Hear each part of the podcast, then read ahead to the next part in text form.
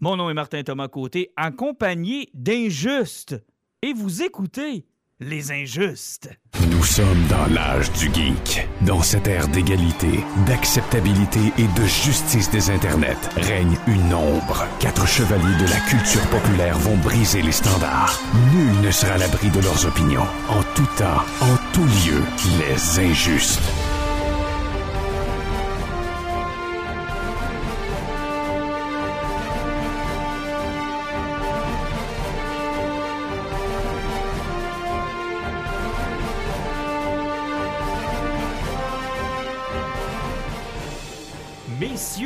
Mystère, bonsoir. Bonsoir. Bonsoir. Bonsoir. Mais qu'est-ce que cette voix sortie d'outre-tombe? Est-ce que quelqu'un a joué à Ouija? Mais décline-toi, ô fantôme mystère. T'es vraiment niaiseux.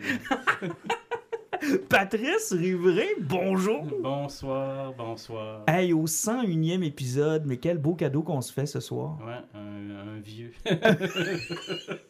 Les CH le CHSLD a décidé de te laisser sortir pour asseoir. oui, oui, oui, ils ont mis des pneus d'hiver sur ma marchette.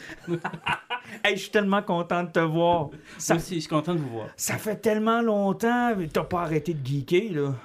J'ai ralenti. T'as ralenti? Oh, j'ai ralenti, là. Je suis pas mal mêlé, rouillé pour des affaires. Puis, il y a d'autres trucs que je suis moins, mais ça, c'est pas grave. Ouais, mais avec le bagage d'expérience, honnêtement, que t'as, tu peux pas être à jamais rouillé. Tu pars jamais vraiment de loin, là. Euh, non, mais euh, même un vieux peut être mêlé. Ah ouais, à ce point-là? Ah, ouais, ouais. Puis, c'est-tu c'est-tu parce que ça va dans, par phase dans ta vie ou c'est parce que. Tu tu- Ah, le geeking va par phase. Ah ouais? Moi, dans mon cas, le geeking va par phase. Puis ça m'est arrivé plusieurs fois. À un moment donné, j'avais lâché les X-Men. Je me suis tout désabonné au complet.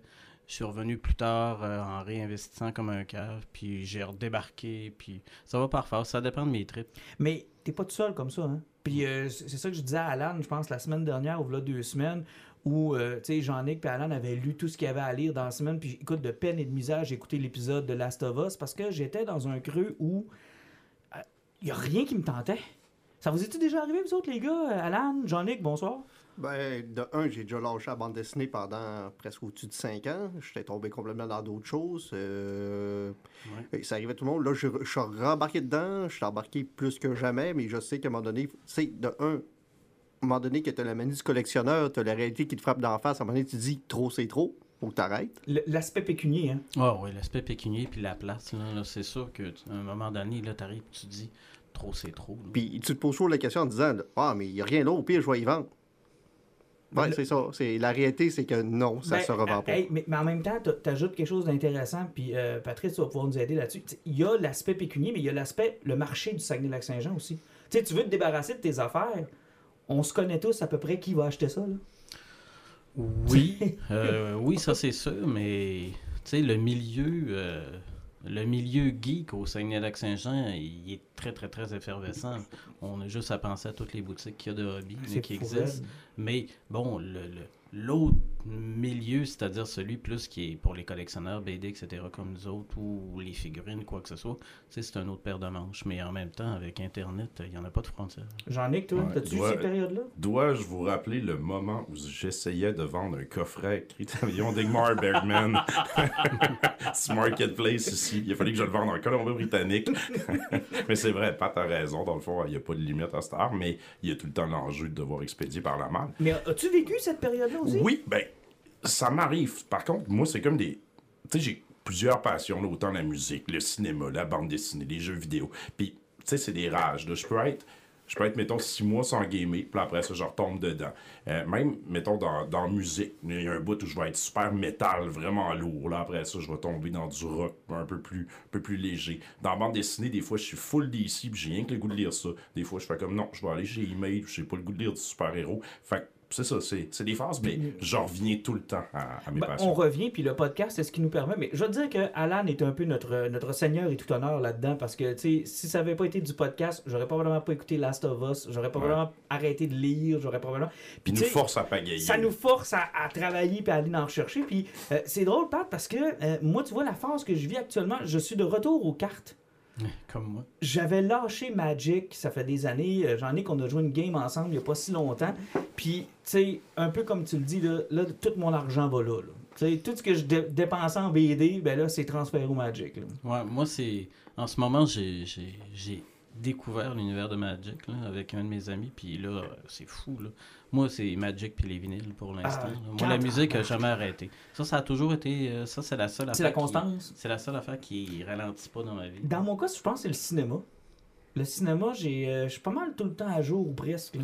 Ah, moi, c'est le contraire. La pandémie, c'est ce qui me tuait. Je n'écoute plus la TV. Ouais. Parce que, comme j'ai déjà dit, la pandémie, avec le fait qu'on est enfermé, ça me rendait encore plus accro que jamais à mon cellulaire. Donc, euh, dès que j'écoute la TV, je suis sur mon cellulaire. Donc, euh, moi, c'est le contraire. J'ai remarqué 110% dans le gaming. Je peux jouer 8 heures en ligne parce que le 8 heures où ce que je joue, je touche pas mon cellulaire et je déconnecte totalement. C'est incroyable, pareil, comment est-ce que, tu sais, on, a on est tous des gars de passion. On a des passions, sais, on la vit à 100% dans toutes sortes de domaines, puis on a des phases, tu sais, phase in, phase out, euh, on se promène. Tout à fait, mais c'est, je reviens à ce qu'Alan disait. C'est vrai, par exemple, que le gaming a cet avantage-là. Autant euh, le gaming euh, en jeu vidéo que le gaming sur table ou jeu de cartes, etc. Ça nous fait décrocher de les autres technologies, de nos cellulaires omniprésents, puis euh, ça nous fait créer des occasions de, de, de, de faire autre chose, puis de se voir. Puis c'est la réunion, puis les gens qu'on rencontre, on s'est plus vu aux deux légendes d'un dernier, dernier jour Oui, qu'on s'est vu euh, chez, euh, dans ton, à, ton, à ton commerce, puis c'est ça qui est spécial. Puis, quand tu joues à Magic, par exemple, moi, j'aime beaucoup l'aspect physique de la chose. C'est du carton, c'est du plastique, c'est de la manipulation, c'est de la lecture, c'est de l'obstination. Euh, moi, j'en ai qu'on a failli sauter dans la face, l'un et l'autre. Ça a pas pris cinq minutes, il chialait déjà. Puis je suis vraiment pas anal, ces règlements. Mais, mais Martin, t'as un ça c'est plate, ça on devrait pas faire ça. Mais ouais, mais ça, ça marche de même le jeu, Martin. On le changera pas à soir. Mais, mais tu sais, cette soirée-là, là, personne n'a touché à son téléphone. Non, c'est vrai. Tout Ben, le monde a eu pendant du que tu disais ça, tantôt j'y pensais, j'étais là, c'est vrai. On a joué pendant genre trois heures, puis je vais pas regarder mes messages, j'ai rien regardé sur mon téléphone. Ça fait du bien. Puis un ça. peu comme la lecture, un peu comme le gaming, un peu comme le cinéma, il n'y avait que ça qui existait. Là. Oui, oui.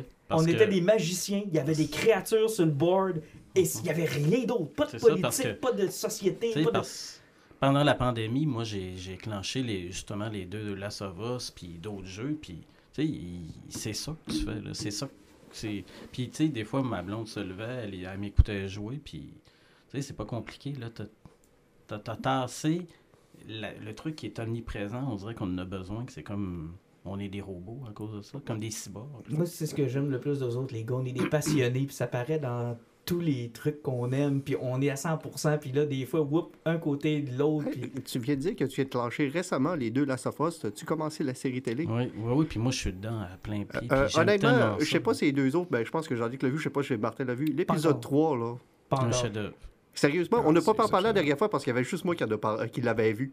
Euh, je pense qu'on a une ouverture avec Pat qui l'a vu. J'en ai Oui, qui l'a vu. Je oui, pense oui. qu'on on- Ah, peut tomber. Pat, parle là-dessus. Parle-nous un petit peu de l'épisode 3. Écoute, l'épisode 3, là, je pense que c'était un grand moment de télévision. Mhm. Puis c'était surtout là une histoire tu sais, où il y a autre chose que euh, le massacre. Il y a autre chose. tu sais, C'était enfin là, dans la survie, dans l'idée de, de- de- d'une adaptation de jeu vidéo. Il y a, il y a l'amour qui existe. Puis il y a aussi toute l'inclusion. Puis un personnage tellement fort là, qui, est- qui, qui est là puis qui, qui découvre quelqu'un qui va passer sa vie jusqu'à la fin avec lui. là.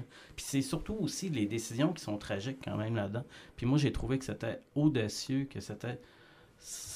Je pense que cet épisode-là, à un moment donné, on va en entendre parler plus tard, dans quelques Mhm. années, puis il va avoir marqué un point de tournant au niveau de la télé. Mais je serais curieux de t'entendre, toi qui as été. euh, tu sais, t'es ma, ma référence en termes de zombies, t'es ma référence en termes d'apocalypse. De- Ça fait bizarre de te dire ça, là, mais t'es ma, t'es ma référence en termes d'apocalypse. oui, Mais- oui. je vais tous vous Quand Il y en survivre. a vécu plusieurs. ouais. Quand je pense à la fin du monde, j'appelle Pat. Pat, Je vais tous vous survivre. Mais est-ce que Il a versé une larme quand il a vu les amis dinosaures partir. Mais tu, tu sais que c'est lui qui a fait les plans du bateau de Noah. Ah, c'est vrai, c'est vrai. Mais, mais, mais sérieusement, ce que j'aimerais te demander, c'est que, tu sais, nous, on a, on a tous, je pense, fait un consensus qu'il y a une super-héros fatigue Ah, au niveau du cinéma. Est-ce que tu sens que Last of Us est un peu. euh, souffre de- du fait qu'on a peut-être une zombie ou apocalypse fatigue? Ben, il y a eu une grosse zombie fatigue parce que moi, j'ai pas fini Walking Dead. Là. Ok, à ce point-là? Oh non, non, non. Moi, j'ai pas fini ni les BD, ni la série télé, puis je sais pas ce qui s'est passé. Puis, à un moment donné, il y avait plein de monde qui parlait de plein de, de, de, de gangs là-dedans, puis j'étais tout mêlé. Parce que moi, j'étais à bout. Puis, il faut vraiment là, que euh, je suis hyper pointilleux sur les projets apocalyptiques. Là. Que ce Mhm. soit quelque chose qui m'intéresse. Et ça, je trouvais que c'était intéressant, brillant. J'avais du monde qui m'avait dit Ah, joue à ça, joue à ça, joue à ça. Fait que là, j'ai tripé, j'ai embarqué de plein pied dans le scénario. Mais comme pour, euh, comme pour bien des affaires, l'apocalypse là-dedans, c'est juste le prétexte.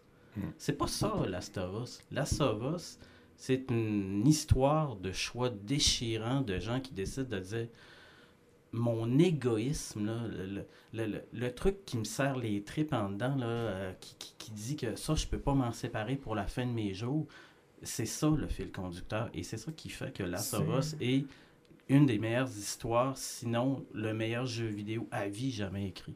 C'est cette espèce de euh, on vous- tu sais nous on puis j'avais une discussion avec quelqu'un l'autre fois tu sais le style de vie qu'on vit actuellement soyons un peu philosophiques là, ça fait toujours bien juste 100 ans qu'on vit de même là.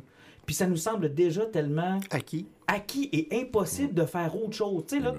on se voit pas dans autre chose qu'une société de consommation, dans une société d'acquisition de biens, dans une société de, de- dans la façon dont est- on est organisé. Et je pense que la- les trucs d'apocalypse, là, puis les trucs de zombies, ça pogne parce que ça vient vibrer notre petite peur interne de et si jamais du jour au lendemain, tout ce mode de vie-là s'écroulait? Ah Oui, quand tu as peur de perdre quelque chose, c'est là que ça prend le plus Ben, d'importance. je sais pas si vous êtes, euh, vous avez, vous connaissez Alice in Borderland. Je sais qu'il y a une série Netflix. excellent. Moi, je suis en train de lire le manga présentement. J'ai pas vu la série TV, mais ça traite de ça. C'est- Dans le fond, tu prends des, des personnes qui vivent d'anxiété, euh, qui vivent des malaises au niveau de la société, qui, c'est, euh, au niveau de, l'opinion de masse, elles autres, c'est toujours le monde sur à côté. Ils sont pas heureux dans la société qui est contemporaine, puis ils voient un feu d'artifice, puis ils se ramassent dans un univers semi-parallèle où il y a des jeux, puis tu, tu dois les compléter sans mourir pour rajouter des jours à ton passeport. Et tu vois une gang d'anxieux qui perdent tout leur confort puis qui doivent survivre. Au début, ils trouvent ça le fun parce que la société n'existe pas autour des autres, puis ça leur enlève leur stress. Puis tu as une chance aussi de te réinventer dans, De- cette, de- dans de- cette nouvelle effectivement, parce que là. plus jugé. Sauf que là, tu te rends compte que tu dois combattre pour ta survie, puis tu dois peut-être faut que tu sacrifies du monde pour réussir à ta survie. Et c'est là que tu te rends compte que le monde vous dise comme, dans le fond, tous les problèmes que j'ai, c'est parce que je suis tellement dans Watt que j'ai le temps de pouvoir avoir ces problèmes-là. Ça me fait penser à, tu sais, Why the Last, euh, the Last Man, Ouais. euh, ou encore, euh, même Walking Dead, le thème, c'était un peu ça. C'est si tu es policier dans la société que tu connais actuellement, comment tu vas te réorganiser dans une Ouais. société qui repart à zéro? Ben, c'est comme si souvent cette histoire-là, puis Pat le disait, c'est un prétexte pour parler d'autre chose. C'est comme si on enlevait toute la plure qu'il y avait sur la modernité pour en retournant à la base de ce qu'on est. Puis pour tous les personnages, autant dans. Tu sais, tu parlais d'Alice in Borderland, que je connais pas beaucoup, mais de la manière que tu en parles, ça me fait penser à. Tu sais, c'est l'apocalypse, on décolle à zéro. Puis si tu étais un outcast, si tu étais quelqu'un qui avait pas nécessairement peut-être ta place dans la société, ben dans cette nouvelle société-là, ben là, tu vas peut-être tirer ton épingle du jeu. Tu sais, dans l'épisode de, de Last of Us, les deux personnages, c'est, des marginaux. On a c'est deux homosexuels dans le sud des États-Unis, puis t'en as un qui est un conspi survivaliste. Fait que, c'est des personnages qui sont en marge, mais là, dans ce scénario-là, c'est des survivants. C'est des des personnages qui se trouvent, qui trouvent le but de leur vie là-dedans. Fait que c'est ça qui est fantastique.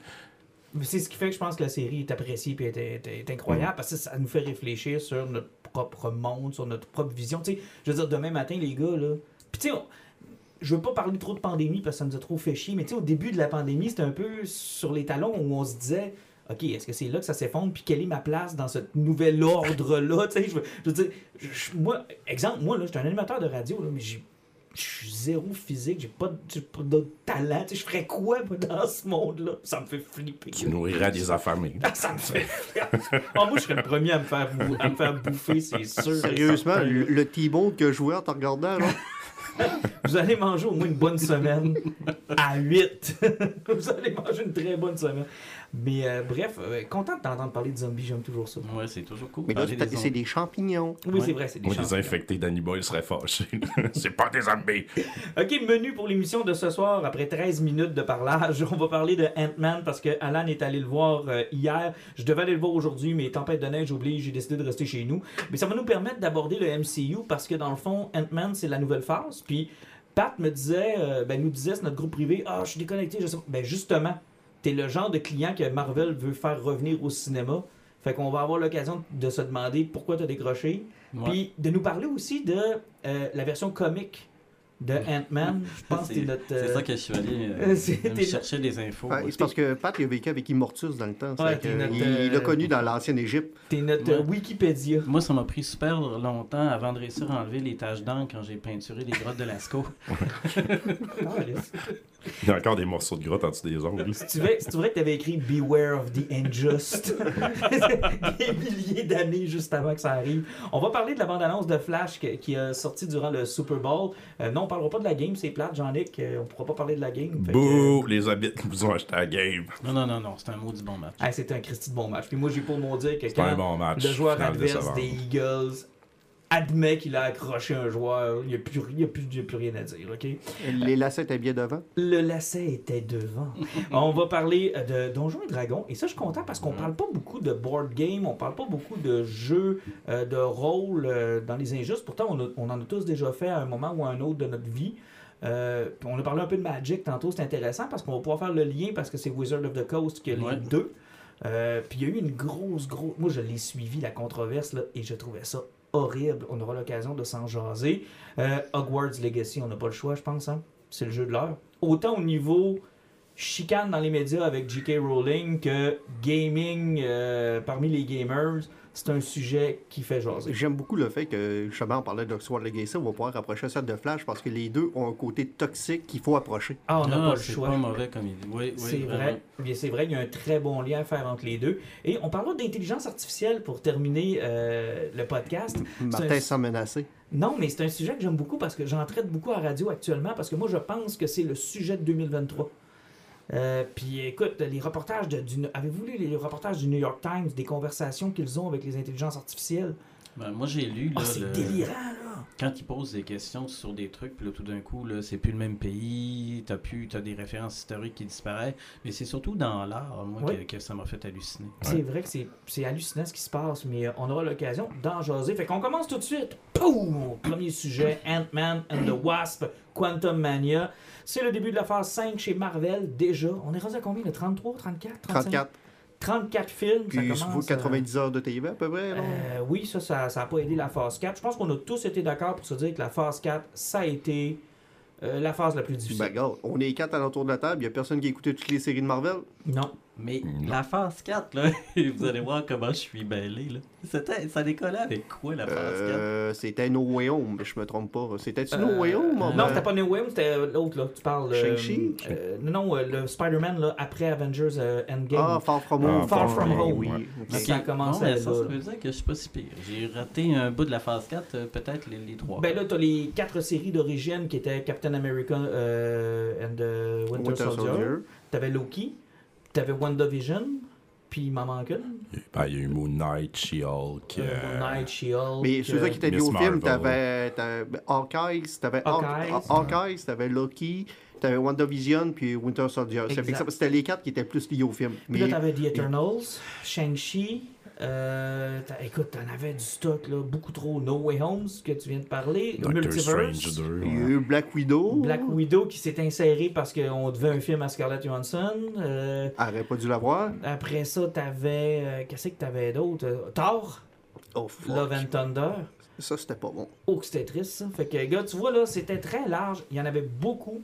Puis je pense que c'est la phase où les gens ont commencé à décrocher. Ah, t'as oublié euh, Multiverse. of- euh, non, pas, non. pas, pas, pas Multiverse of Non. Madness. Les, Verse trois, of uni- Madness. les trois univers of Madness. Mhm.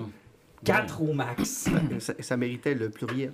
Euh, maintenant que ça c'est dit, puis qu'on est pas mal tous d'accord que, regarde, il y a des gens qui ont décroché. Nous-mêmes, on n'a même pas tout écouté. Ben, moi, j'ai Euh, décroché à Shang-Chi, puis après ça, j'ai rien écouté d'autre. Et c'est de valeur parce que Shang-Chi, c'était extraordinaire.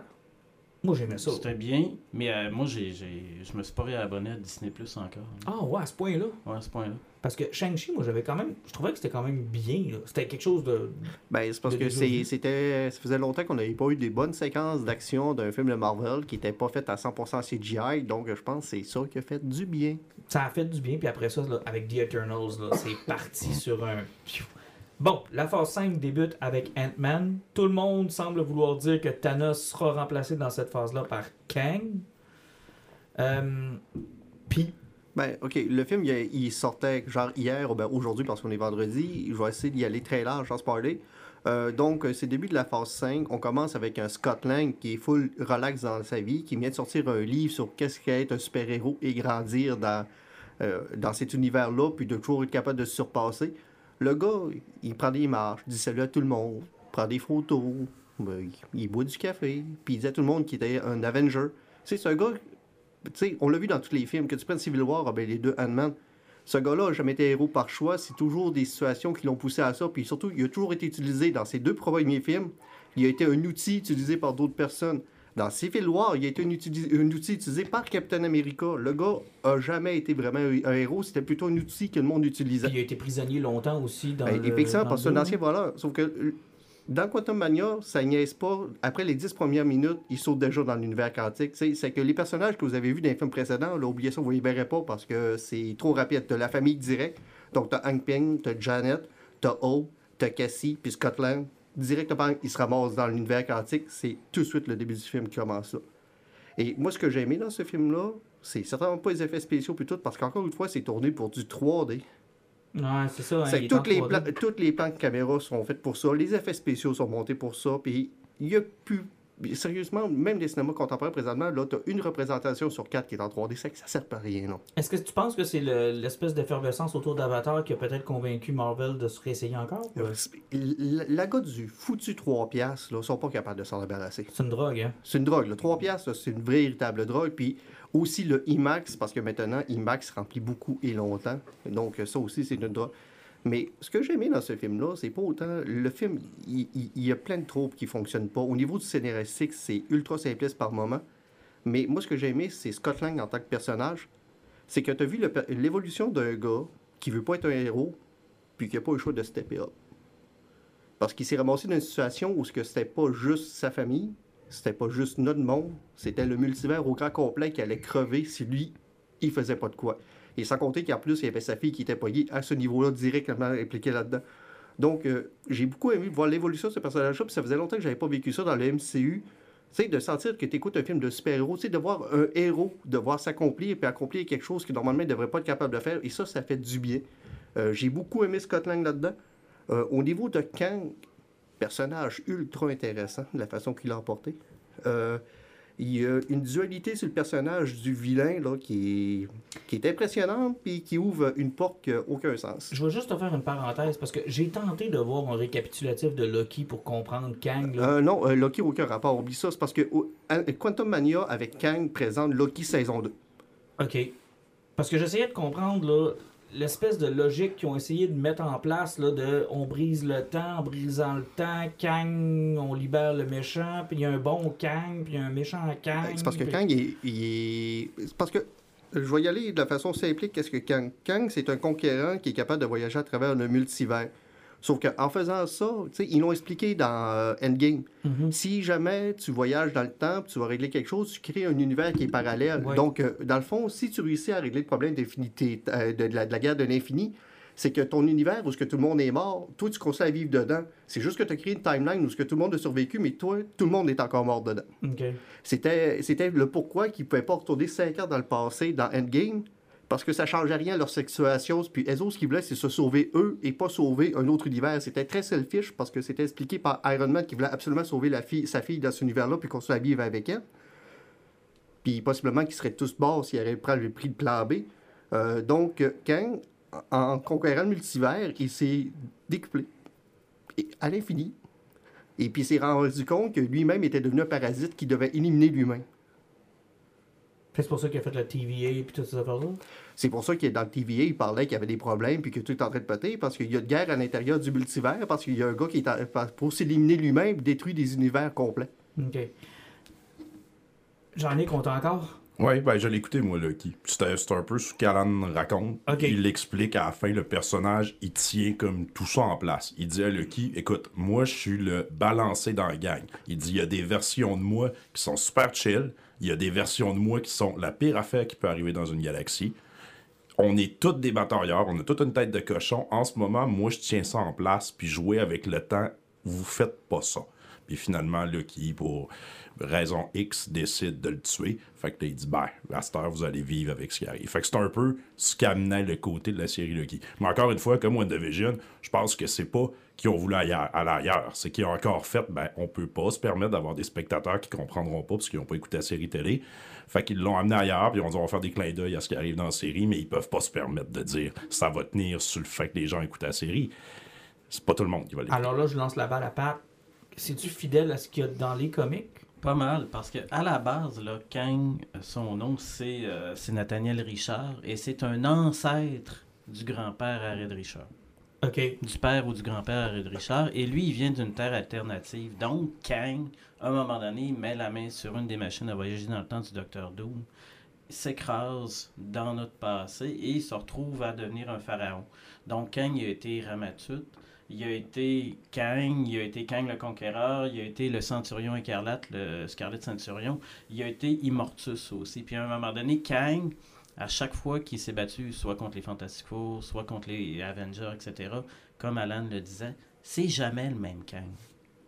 Parce que Kang a tellement manipulé ses propres incarnations que tout s'est confondu. Donc, euh, il y a eu une des bonnes, bonnes, bonnes séries, si les gens veulent le noter, c'est une des meilleures séries à lire, c'est Avengers Forever, où à un moment donné, il y a Immortus qui arrive et qui recrute des Avengers de différents timelines il va chercher euh, euh, Wasp, qui est à ce moment-là la leader des Avengers. Il va chercher deux versions de Hank Pym. La version de Giant Man puis la version de Yellow Jacket. Puis il va chercher Captain America au moment, dans les années 90, où Captain America avait perdu foi en son rôle puis en ses qualités de leader. Et là, il décide de se monter un team parce que les Avengers du futur, avec une autre version de Kang, sont en train de dominer le multivers.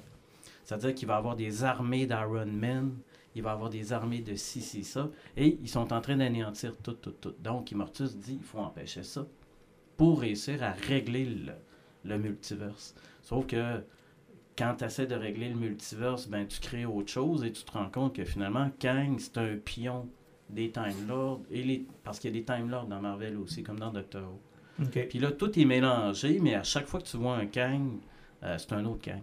Puis c'est un mauvais signe, j'imagine, quand tu le vois. Ben, il y a même eu, là, euh, il y a même eu Aaron Ladd, qui était comme une espèce de version jeune dans les Young Avengers. Effectivement, parce que, tu sais, Immortus est une version de Kang qui était retourné à l'époque des Pharaons, puis qui s'est monté dans l'Empire, puis qui voulait plus devenir un conquérant parce qu'il a vu la marque qu'il avait faite dans le trou de multivers. Aaron Ladd, c'est le même principe. Lui, c'est un gars qui est à l'école, qui a étudié, puis qu'à un moment donné, il est comme tombé sur quelque chose qui montrait qu'il y a des contreparties de lui qui existaient dans le multivers, puis qui détruisaient tout. Puis lui, en jeune, en jeune adolescent, il a fait c'est pas vrai que je vais grandir puis que je vais tuer l'humanité. C'est que lui, il a volé de la technologie de, Tony Stark, puis il est revenu dans le passé pour anéantir Kang. Mais ça, Martin, on t'a pas perdu. c'est toi qui as l'air. Mais ça, c'est tellement confondant. Mais en fait, c'est que là, mes beaux petits geeks, là, on va prendre une pause. Là. Veux-tu qu'on en parle de X-Men, de non, Jonathan non, Hickman? Non, non, non, non. Là, on va prendre une pause, OK? Mais je veux juste qu'on soit conscient d'une chose. Tu sais, pour des lecteurs assidus qui, pendant des années, des années, des années, lisent ce genre d'histoire-là, je peux comprendre. Puis, tu sais, nous, on l'a vécu dans DC. J'en ai qu'à un moment donné, tu sais, raconter les mêmes histoires, il faut que tu trouves d'autres façons d'en raconter. Puis, tu finis par jouer dans le temps, puis les versions, puis le multivers. Mais tu sais, Ginette puis Roger qui vont aller au cinéma, là. Ça, Ben, fait, ça fait pas de sens que Marvel ait décidé de s'embarquer dans un. euh, le chat a décidé de. De jouer dans un sac. Ça- je trouve que c'est un peu audacieux, plutôt que de faire pas de sens. C'est un peu audacieux de la part de Marvel de penser que monsieur, madame, tout le monde qui tripe sur encore les super-héros, puis leurs enfants, puis les autres générations, vont saisir le concept de multivers et surtout de diverses incarnations temporelles. Ben, moi, c'est ce que j'ai remarqué, j'en parlais avec quelqu'un, au niveau des critiques, les points souvent qui étaient soulevés, c'est que euh, il y avait des bouts qui étaient drôles, puis après, à un moment donné, ça, ils se confondaient dans l'histoire. Moi, j'ai pas trouvé l'histoire très compliquée parce que c'est. Ces temps-ci, je lis beaucoup de DC. Au, nombre de crises qu'il y a eu là-dedans, c'est que le multivers, pour nous autres, c'est un concept qui Ouais. est tangible, qui est comprenable, puis qui est Bon, possible à suivre. Ouais, mais même à ça, tu sais, d'auteur en auteur, j'ai l'impression que le concept Mais- change. C'est pas grave, mais tu sais, c'est un concept que ton cerveau est habitué. Oui, bon, on le comprend que, un peu. Euh, t'es journaliste à la presse, oh, ce film-là, hein. Oh, tu sors ça, de là. là ta critique, tu peux pas dire que tu as un fun fou parce que t'es confondu en sortant, c'est parce que la trame narrative qui est simpliste vient d'exploser. Euh, t'es loin de la machine à voyager dans le temps.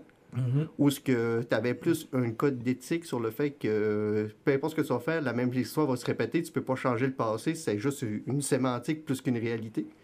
Là, tu commences à, aller plus loin parce que là, c'est c'est plus la question, tu ne peux pas changer un événement qui s'est passé parce qu'il va toujours se reproduire, c'est toute action que tu commets, c'est un effet, c'est un effet papillon qui crée un autre univers.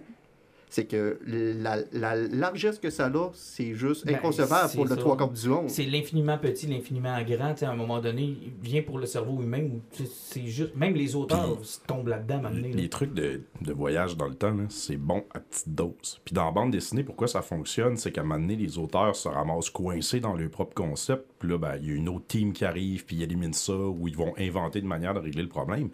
Mais dans une grosse série de films comme ça, là, je veux dire, c'est pas comme si c'était un concept qui existait. Là. Fait que tu te crées constamment des problèmes, ça va rendre l'univers dans le fond, il n'y a, plus de logique interne. Tu peux faire ce que tu veux. Puis, tu sais, je sais pas si vous vous rappelez la, la série euh, Heroes, qui avait été super populaire pendant un bout. Puis, ils, se- tu sais, ils ont créé ce problème-là aussi avec un de leurs héros qui était un gars qui voyage dans le temps. Puis, ils se sont rendus compte après une saison, on peut rien écrire. Il peut régler n'importe quoi. Il voyage dans le temps. C'est comme ça règle tous tes problèmes. Il faut que tu trouves toujours une manière de bloquer le personnage qui voyage dans le temps. Sinon, tu n'as aucun enjeu jamais. Ça T'as- se règle en voyageant dans le temps. T'as le problème de, tu sais, t'as dit tantôt, euh, Tony Stark a fait le choix qu'il a fait parce qu'il est égoïste, mais il a aussi fait le choix qu'il a fait parce que, veut, veut pas, les gens s'attachent à cette timeline-là.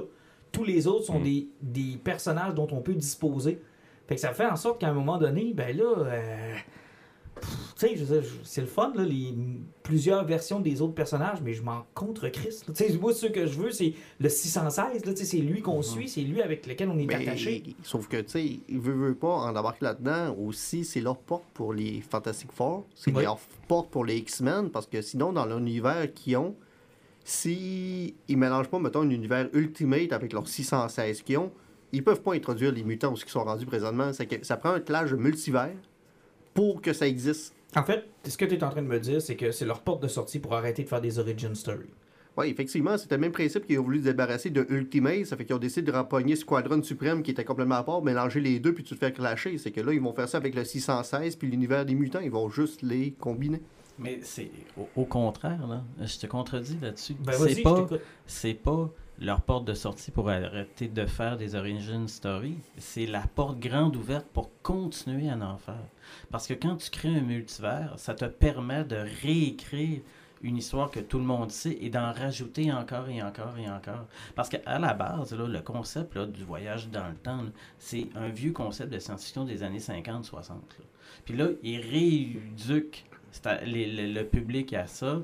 Euh, tu sais, puis les, les critiques de cinéma, les gens qui, qui lisent euh, plein de trucs sur le cinéma, là, tu sais, ils se sont clenchés la planète des singes, ils se sont clenchés la machine à voyager dans le temps. Ils ont lu plein d'affaires, il y a eu Heroes, tu sais, hey, Doctor- Terminator. Terminator, Doctor Who, là, c'est la seule série de science-fiction qui dure depuis, je pense, 60-70 T'as ans. peu, t'as peu, t'as peu. Comment ça, la planète des singes? Ça se passe sur une autre planète, ça? C'est la planète Ouais, des mais- singes, ça le dit. La statue de la liberté? Comment ça? La statue de la liberté? Mais voyons donc, c'était la Terre! Tout ce temps-là. Allez! Mais- Référence aux Simpsons. Est-ce que tu es capable de jouer du piano? Ah oui, la, la comédie musicale. Of course you ça, can. Well, I couldn't before. mais euh, mais t'as tellement raison, Pat. Puis, tu sais, c'est de...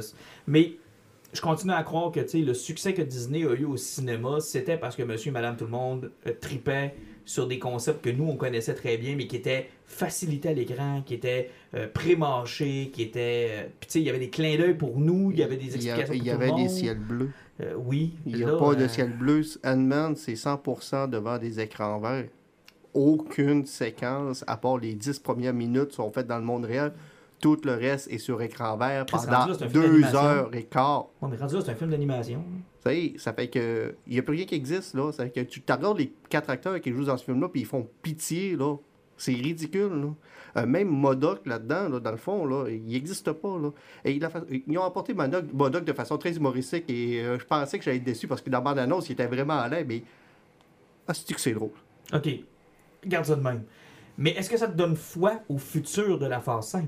Ben, j'ai eu du fun avec ce film-là, puis ça faisait longtemps que c'était pas arrivé. Tu sais, je suis pas sorti d'un film de Marvel en, crise. Je suis sorti, puis j'ai fait, ah, j'ai eu du fun, ça a été correct, puis je suis pas déçu de mon expérience. Mais autour de toi, le monde Ben, euh, tu sais, j'y étais à la première représentation à 3h30 jeudi, on était à peu près 15. Ça fait que j'ai l'impression que j'étais avec la gang de crinqués, donc. euh, Ok, tout le monde était content. donc, tout le monde était content.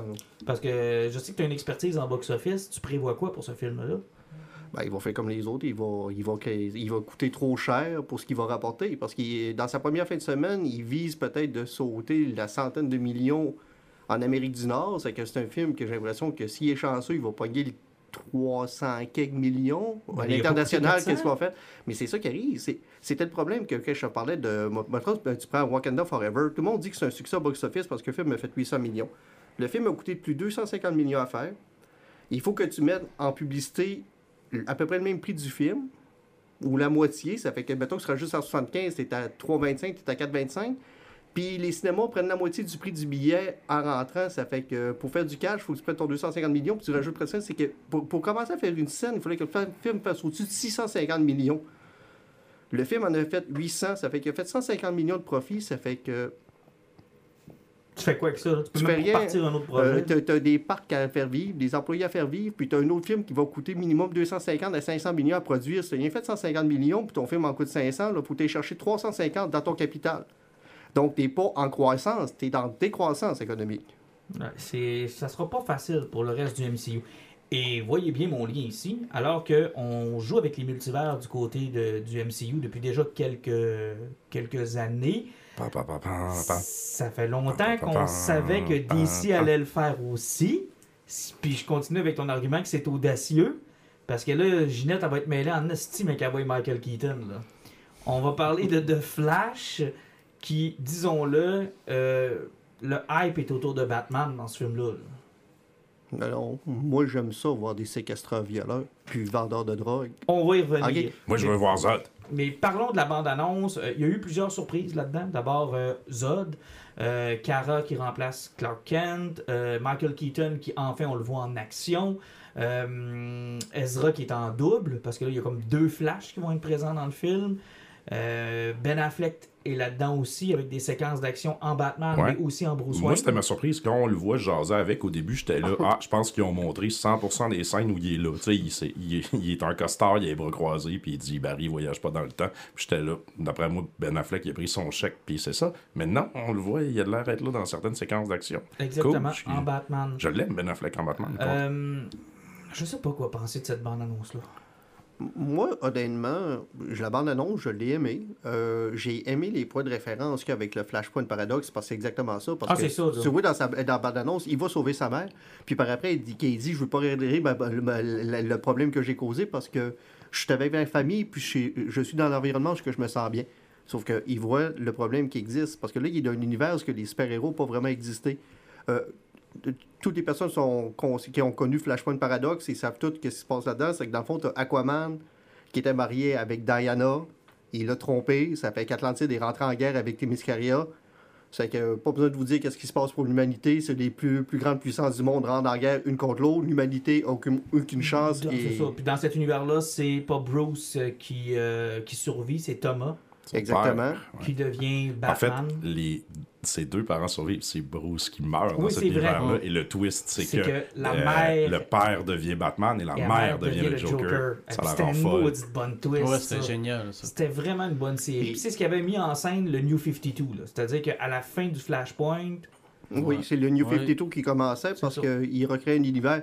Et dans cet univers-là, les super-héros n'existaient pas parce que quand Clark Kent est tombé sur Terre, c'est pas les Ken qui l'ont trouvé, c'est l'armée. Puis là, quand ils se sont rendus compte que c'est le soleil qui, l'enrichissait, ils l'ont mis dans un bunker à plusieurs kilomètres sous terre.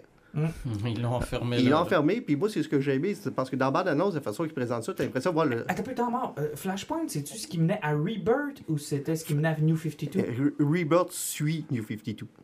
Ouais, c'est ça. Fait que Flashpoint menait à New 52. menait à New 52. hein, c'est ça. Ouais. ok, je voulais juste être sûr d'avoir la bonne séquence. Ouais, ça Il fait que. c'est- ça qui est cool, parce que, tu sais, là, tu te rends compte, tu pensais voir un, un Clark Kent qui était tout maigrichon et haut, mais non, là, ils ont mis Cara Jorel, c'est elle, c'est... Ils ont donc, fait des substitutions. Ils ont fait des substitutions.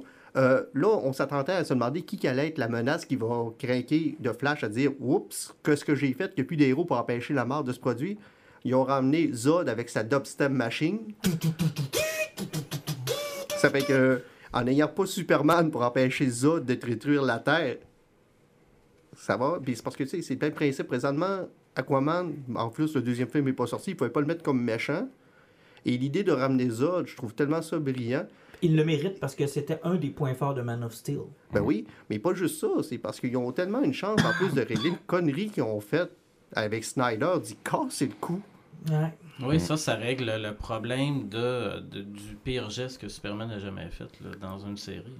Ça a-tu un peu tué Man of Steel? J'ai j'ai tout trouvé que la Phantom Zone, c'était un peu une niaiserie, puis genre un échappatoire scénaristique, mais je m'ennuie de la Phantom Zone. Tu sais, je me dis, que Man of Steel aurait été plus awesome si au lieu de casser le cou, il l'envoyait dans Ben Phantom non, Zone. la, la Phantom Zone, c'est un réacteur de vaisseau spatial. Mais c'est parce que c'est le message que ça envoyait, dans le sens où, tu sais, Superman devait s'élever au-dessus de la moyenne. Tu sais, il devait aussi apprendre à être un humain, puis dans l'apprentissage d'être un humain, ce qui, nous- ce qui le différenciait de Krypton, c'est d'avoir un, un jugement, puis d'être juste, puis de pas le tuer, puis de l'envoyer en prison. C'était ça, là, tu sais, il devenait, il terminait son parcours d'être humain en, Oh, disant, oui, tout à fait. en disant ce que vous avez de plus beau, puis ce qu'on a de plus beau, c'est ça, puis c'est de, de pas tuer, puis d'aller de la... Tabarnak, il casse le cou. Tu sais, sais quoi la différence entre l'épisode rendu là, là? C'est juste que toi, t'es juste de Ouais. notre bord.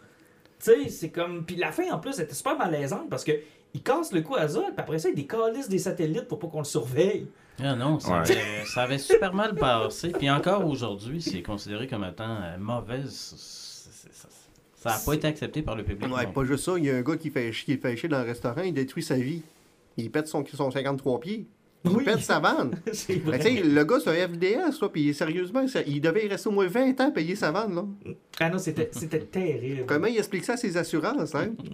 Puis là, on avait le grand problème de Snyder, là, puis de ses fans qui le défendent en disant Ouais, mais là, il voulait nous montrer un Superman qui est plus humain, puis qu'il serait devenu euh, l'avatar d'espoir qui est supposé être dans, dans 8 films. Puis Snyder disait Ouais, mais là, c'est ça que j'aurais fait éventuellement. Ouais, mais t'avais une chance de le faire. tu sais. C'est pas supposé être ça, Superman. Il est pas supposé être Batman qui devient bon éventuellement. Ouais, c'est ça, ça prend C'est- pas films C'est ça, supposé là. être rien que le Il, gars il- parfait. il a été élevé comme ça. Ben non, il a été élevé par un gars qui disait de policier ses pouvoirs. Papa, j'aurais dû, dû laisser toutes mes rire mes enfants dans l'autobus. Peut-être, mon fils, peut-être. Ouais, mais quelle idée de cave. Ah non, c'était terrible. C'était vraiment terrible. Ils avaient le bon gars, il y avait le bon casting, il y avait Ouais, le bon vraiment. méchant, il y avait, il y avait la bonne histoire. Puis visuellement, c'est cool. Il y a plein de shots vraiment super là-dedans. Ouais, c'était très, très, très cool. Mais il y avait mal lu Superman. Puis ils ont dénaturé le personnage qui est fondamentalement bon. Ben oui, il est bon.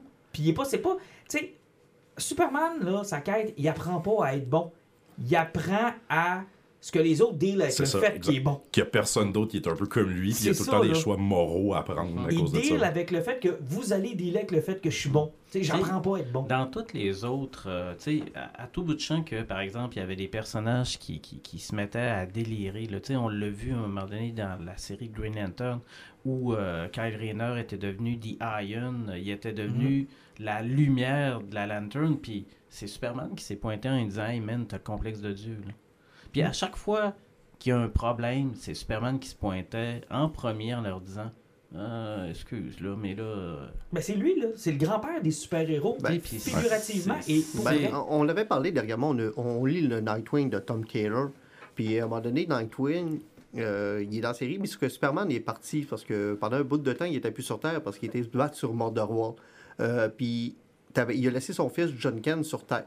Puis John Ken en avouait sa bisex- bisexualité haut, puis il s'était monté des ennemis, ça allait pas bien, puis il a fait une gaffe à un moment donné. Tu sais, il a essayé de, sauver un méchant, puis il a causé la mort de des civils, des innocents. Parce que c'est toujours le problème du super-héros. Tu veux pas tuer le vilain, mais en même temps, il faut que tu vives avec les conséquences de tes actes. En voulant pas tuer quelqu'un, il faut que tu vises avec le. Tu sais, C'est toi qui les as tués en tuant pas le vilain? effectivement, Ouais. c'est faut que tu vives avec ces conséquences-là en personnant. en per- Puis John Ken avait pogné un creux, puis il filait pas. Puis Nightwing s'est pointé, il était y parler, puis il fait comme. Je me devais de le faire parce que moi, que j'ai pogné un creux en tant que super-héros, c'est ton père qui est venu me ramasser. Ça fait que euh, je pense que je le devais. Ah, regarde, c'est c'est ça, Superman. Oui, mais oui, c'est ça, Superman. Puis c'est tellement ça, Superman, que un qui l'avait très bien utilisé, c'était Frank Miller dans Dark Knight Returns, où Superman était devenu la, la mopette du gouvernement parce que parce qu'il était un peu niais, il était un peu naïf dans croire à la bonté, à l'ordre, à la justice. Puis tu sais, c'est puis dans ce, dans ce comic-là, c'est Ouais, Batman ouais. qui l'a reviré dans ses shorts en disant Man, tu t'es-tu rendu compte de où est-ce que t'es là, là? Comment tu t'es fait manipuler puis Comme- tout. Ah non, c'était génial comme scénario. Mais, mais, c'est- mais ça marche avec un personnage comme Superman parce fait. que le gars, c'est le petit gars, de il a 6 ans, Superman. Mhm. Il voit le monde comme un enfant de 6 ans, puis c'est ça qui fait qu'il il continue toujours, puis il est toujours sais, alors que Batman va se méfier de tout le monde dès, le- dès le départ. tu sais. Tout le monde commence méchant avec Batman. Ouais, fais tes preuves. C'est ça. Mais, en même temps, on, reparle- on en reparlera plus tard, c'est ce qui est intéressant que les deux personnages, ils sont exactement l'opposé sur absolument tout. Puis souvent, c'est les meilleurs amis du monde en plus, parce que, ils ont, des, ils ont des valeurs qui se rejoignent. Mais à tous les points, ces personnages-là sont aux antipodes. Tu sais, Batman, c'est, c'est un c'est un humain qui se déguise en Batman. Superman, c'est un extraterrestre qui se déguise en humain. Il y en a un qui est brillant, qui est dans le soleil, qui est dans une ville où, tu sais, c'est en effervescence, c'est tout ensoleillé. Batman, lui, il est lugubre, il travaille la nuit, il est dans une ville bourrée Il a- de crimes. Il y en a un qui est adopté par une civilisation entière, dans une famille aimante. L'autre L'autre a a tout été perdu, reclus, il n'y a plus de famille. tu sais. a tout perdu, a plus de famille, puis lui, il recherche une vengeance. Superman ne cherche pas une vengeance, il cherche à changer les choses, tu sais. C'est deux excellents personnages. Bon, euh, Michael Keaton, avant que vous en parliez, j'ai un gros problème. Et j'ai hâte de savoir comment le film va répondre à mon problème. Est-ce qu'on est en face de Michael Keaton et du Batman de l'univers de Tim Burton qui, pour une raison ou une autre, apparaît dans le film puis va changer d'univers pour aider Flash? Ou c'est un Batman alternatif qui a aucun lien avec l'univers de Burton, mais que pour faire plaisir aux fans, on a pris Keaton et l'esthétique de Burton. Parce que ça me gosse, ça m'énerve, mais je ne pense pas que tu peux retirer un personnage comme le Batman de Burton sans Burton. Pour moi, il fera pas de sens. Keaton tout seul dans un film réalisé par quelqu'un d'autre qui n'est pas contextualisé dans ce que Burton fait puis dans son univers, pour moi, ça fait pas de sens. J'ai de la misère à accepter ça. Toi, c'est le problème de ta no- ta nostalgie. Tu veux pas faire briser tes années 90. Mais c'est parce que ça fait pas de sens pour moi. Michael Schumacher a fait deux Batman, un après l'autre, qui sont des suites. Joel, parce que Joel, Michael, Michael, lui, c'est le coureur, courses. coureur. Ouais. Joel Schumacher. Il a fait deux Batman qui sont des suites l'une à l'autre avec deux acteurs différents. Le même acteur qui reprend Robin, mais deux acteurs différents qui font Mhm. Batman. Puis, je veux dire, les deux thématiquement se tiennent. Quatre puis fois le même Alfred. quatre fois le même Alfred. Oui, Oui, en mais- fait, c'est vrai, oui. Mais tu sais, je veux dire, c'est comme. Pour moi, je ne lui vois aucun intérêt de retirer un personnage de son contexte. Tu sais, je veux dire, tu dis, ils ont fait deux suites, avec- mais c'était le même, le même univers. Mais moi, de prendre le personnage. Moi, pour moi, Keaton, a- c'est moitié-moitié. La moitié de la force des films de Keaton, c'est Keaton, mais c'est surtout Burton. Oui, mais en même temps, c'est peut-être euh, donner beaucoup de mérite à quelqu'un qui, qui est beaucoup effacé depuis quelques années, Burton. Tu sais, à un moment donné, Burton, là, on a tripé dessus, là, puis il y a eu plusieurs films par la suite qu'il a fait ou d'autres projets que tu disais, ah, Chris, ça, c'est encore Burton qui fait du Tim Burton. Il est rendu un peu sa carrière, il a fait plus de mauvaises affaires ça. que de. Parce que moi, je t'ai rendu tanné. Là, toi, t'arrives, puis là, tu dis, tu sors Batman de le Keaton de son contexte.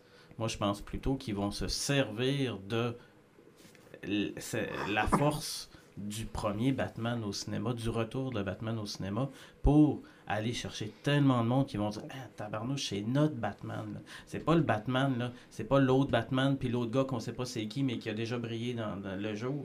Tu sais.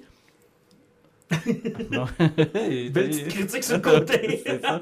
Donc, l'affaire, c'est que. Robert Pattinson, il a versé une larme. C'est ça. Il écoutait les injustes, puis il a fait comme. Pourquoi son, pourquoi à son retour, il me fesse Tu sais, L'affaire, c'est qu'à quelque part, je pense qu'ils vont se servir de ta nostalgie, se servir de plein de monde, puis dire, bon, ben peut-être que l'univers doux et fin de Ezra Miller, de son flash à lui, là, dans son univers correct, c'est peut-être finalement le même univers que dans lequel évolue Batman. Mais moi, je veux dire une chose. Parce qu'il n'y avait pas d'autres super-héros avec Batman. hein. J'étais fucking content de le voir, par exemple. Puis il a l'air encore en forme. Puis je suis content de voir qu'il a encore le goût de le faire. Et hostie que le costume look. Puis moi, j'aime voir Batman dans des situations non Batman. Tu sais, quand, il est- quand il est dans la grotte, puis là, les deux flashs arrivent, puis ah, il y a un Batman. Tu sais, tu t'en attends, les jumps, puis la musique, il fout une, il fout une volée à des brigands. J'étais comme, cool, cool, cool, c'est du Batman. Mais moi, c'est la scène où on le voit comme dehors, puis Flash est à terre, puis il fait comme, c'est qu'on fait un Batman, puis le gros On attend. soleil, il y a les deux bras dans les airs, puis il dit, on attend, puis on essaye de pas mourir, puis Supergirl est en arrière, j'étais là. Ça, j'ai hâte de voir, parce que à part, tu sais, j'avais peur aussi que je parlais de Ben Affleck tantôt, je pensais qu'on allait voir les bras croisés, puis c'était ça son rôle.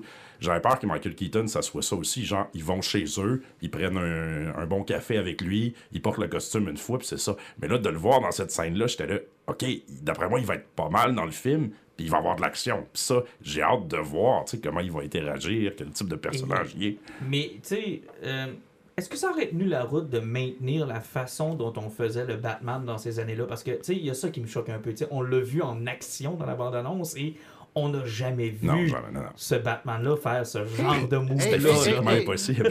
on, on- regarde, tu qu'on- on va retourner dans la nostalgie. Le premier TNMT, le meilleur film de torture qui a Ah, jamais existé. C'est du génie. Les costumes étaient tellement en latex raide qu'ils ne pouvaient pas bouger dedans. Ça fait que dès qu'il y avait une séquence d'action, un side dans la lumière, ça venait noir, ça faisait pif paf pouf, tout le monde était à terre. Tu ne pouvais pas les voir se battre. Mais j'aimais ça. Sauf que là, on est en 2023, puis tu te rappelles-tu de Moon Knight? Tu sais, la, séquence, le la série d'action sur le fait de Moon Knight, c'est le Batman du Marvel. Hostie, les combats vont être malades. Puis à chaque fois qu'il y avait un combat, il y avait un blackout. Ça fait qu'on voyait pas le combat, qu'il se réveillait avec un plan noir. Ben, tout le monde était à terre.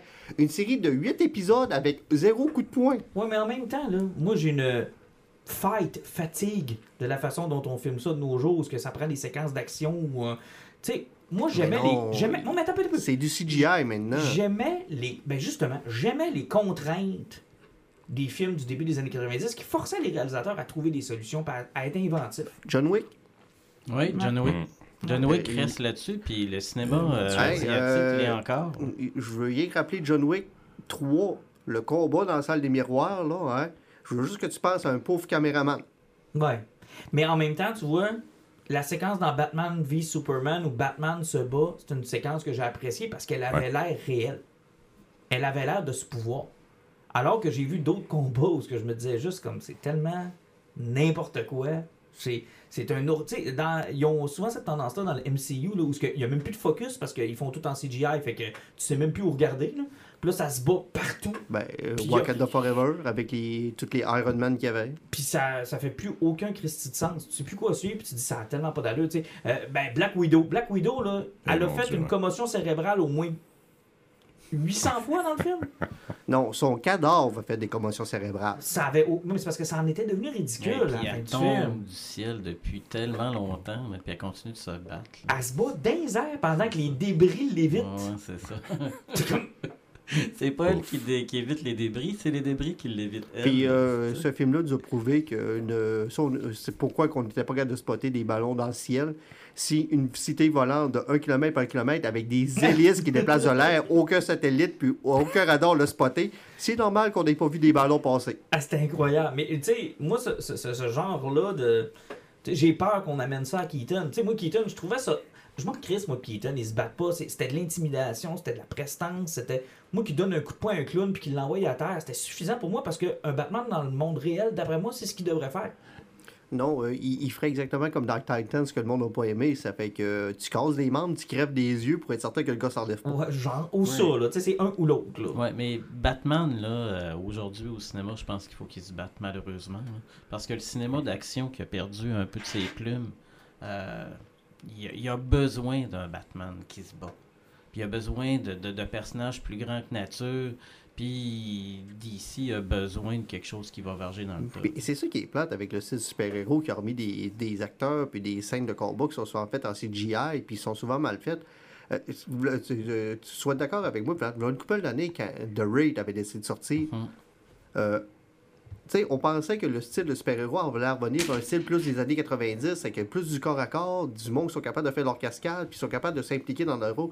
C'est pour ça que quand John Wick est revenu, qu'on a autant trippé, parce que c'était des longs plans séquences de combat avec un acteur qui faisait tout. Ouais. Et malheureusement, on est en train de le perdre dans le film On le perd. d'action. On le perd. Puis à ramener aussi, je m'excuse, je veux pas faire d'agisme, mais à ramener aussi des acteurs puis des, des- des personnages qui, qui ont au-dessus de 60 ans, tu limites les, les, les- les possibilités de- d'avoir ces combats-là en réel ou en stunt ou en réaliste. Tu sais, je veux dire, Keaton, là, il peut pas se battre, là.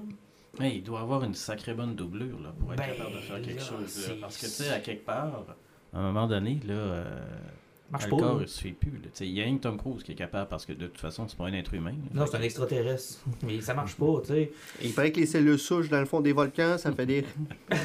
Salutations à Ron Hubbard. Est-ce que vous on savez ce on qui va est... censurer, hein? Vous savez ce qui est beau avec tout ça? Non? On parlait tantôt des Crisis, puis ce que The Flash va faire. Que ça soit bon ou que ça soit mauvais, il y a quelque chose qui est sûr avec le film. Les dix dernières minutes, là, ça va être un bon. Voici ce qu'était le film, maintenant on en repart à zéro. Tu sais, on disait Flashpoint, c'était l'introduction Ouais. New 52. Tu sais, c'est comme à la fin, il a réglé le problème, il revient, mais il reste des conséquences à Mais je te ça. pose une Et là, on décolle. Ouais, mais attends, je te Ils pose vont s'en servir pour ça. Ouais, mais je te pose une question. Parce que quand The Flash a été mis en production puis a été filmé, c'était bien avant que James Gunn arrive pour Ouais. faire son univers. Est-ce que ça veut dire que depuis l'annonce de James Gunn, ça fait quand même pas si longtemps que ça, sont allés se rocher une fin pour être raccord? Euh, ben, ça se peut qu'il qu'on qu'on vive le phénomène Black Adam où ce que Black Adam a fait une clé de bras à un gars qui pesait 110 livres mouillés. Là, ça fait qu'il a dit Henry Cavill va revenir. Euh, ça se peut qu'on ait une fin qui a été tournée aux, aux 15 dernières minutes. T'en penses, toi, Jean-Luc? Tu penses que c'est ça? Je suis presque sûr. Il- en fait, il y a des grosses, grosses, grosses rumeurs qu'il y avait des caméos de Henry Cavill puis Gal Gadot dans le film qui ont été coupés et que Gunn aurait ramené un autre Batman. Là, les rumeurs, ça chicane beaucoup entre si tu George Clooney, si tu Val Kilmer, Christian Ben, Bale, Val ça Kilmer, ça sera pas lui. Val. Kilmer, ce sera pas lui. Ouais, mais, non, Christian, ben- mais Christian Bale, c'est possible. Sauf que Christian Bale, encore une fois, pour moi, c'est prendre un personnage qui est dans un contexte bien précis Ah oui. puis de l'amener dans quelque chose qui n'a pas rapport. Mais c'est ça le multivers. Ouais, mais comment tu penses qu'il va réagir? Tu sais, prenons un instant. là. Deux Ouais, minutes. mais c'est parce que. Christian Bale n'a jamais eu de vilain qui était. C'est ça, là. Un, un peu hors nature. Au moins, Keaton, Ouais, avec son pingouin. Tu sais, non, mais deux Ouais, minutes, là. le Joker comment- de Bale, Non, mais attends, l'immortel. Jean- J'en ai deux minutes. Deux minutes. Il était pas Deux immortel. minutes. Comment un personnage, de la façon dont Christopher Nolan l'a établi, réagirait à une fissure spatio-temporelle, toi, chose? De manière assez pragmatique. Il dirait, il faut que je la répare. Mais Ben, il n'y aurait pas de technologie pour. Il irait voir. Lucius Fox. Moi, Lucius Fox Ouais. démissionnerait, puis Faut ça qu'on fasse quelque chose. Non, moi, je pense qu'il chie dans son bateau puis il s'en va, là. Voyons, Mais- Chris, là.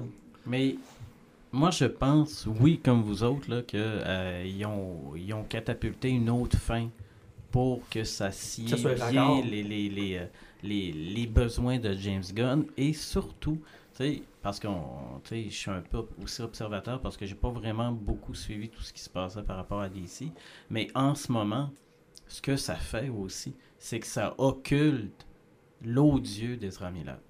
Parlons-en. Parce que là, en ce moment, on parle juste De Keaton, de tout ce qui est autour de Keaton, de Gunn, du hype, de, de- de- du retour de Zod, du changement Affleck. de carrière, euh, de l'autre Batman qui est peut-être là, ou de tous les caméos possibles qu'on peut faire avec n'importe qui. euh, Mais c'est audacieux de la part de Warner Brothers, dans un monde où la cancel culture peut arriver plus vite qu'on le pense, de ramener Ezra Miller au grand écran dans un gros film qui va rebooter toute ta patente. Le film coûtait cher. La ça. production était presque finie. Euh, le plus gros problème qu'il y avait eu, puis je pense que la raison majeure pour que le film ait été reporté aussi longtemps que ça, c'est parce que ils ont eu de la misère à le rentrer en riable. Mhm. Puis ça a été fait dans les derniers mois. Puis c'est pas mal arrivé en même temps qu'ils ont annoncé la date officielle de sortie du film. C'est que tant qu'ils n'étaient pas capables de le rentrer en réhabilitation, puis que ça calmait pas un peu les avocats puis les poursuites qu'il y avait contre lui, parce que oui, il a commis des crimes qui sont assez majeurs. S'il était pas prêt à faire son chemin de croix, il y avait un foutu problème. Mais on connaît des artistes qui ont fait le chemin de croix puis qui n'ont pas été réhabilités pareil. Là. non, parce Oui, mais il y en a d'autres qui ont réussi quand Oui. même. Sauf que, sauf que tu sais, moi, c'est le point que je laisse, parce que si on savait tous que des acteurs ont fait des années 70, 80, 90, tu sais, Jack Nicholson, là, hein, il a sniffé plus de livres de poudre qu'il y a eu de rôle au cinéma. oui, là. mais Ezra Miller, on en est pleinement conscient et on le sait. Oui, sauf que, tu sais, euh, oui, on le sait. Ce qu'il a fait, c'était pas excusable, mais il y en a d'autres que dans le temps, on sait pas. Hey, euh, le, le- le MeToo, là, tu penses-tu qu'il y en a pas une couple d'acteurs qui se sont pas gâtés là-dedans dans le temps? Je suis d'accord avec toi, mais encore une fois, c'est plate ce que je vais dire, mais ce que tu ne sais pas te fait pas mal. Mais dans le cas d'Ezra Miller, c'est que c'est. in- c'est- On le sait. C'est arrivé. C'est c'est là, là. C'est dans ta face. Moi, je trouve ça dégueulasse.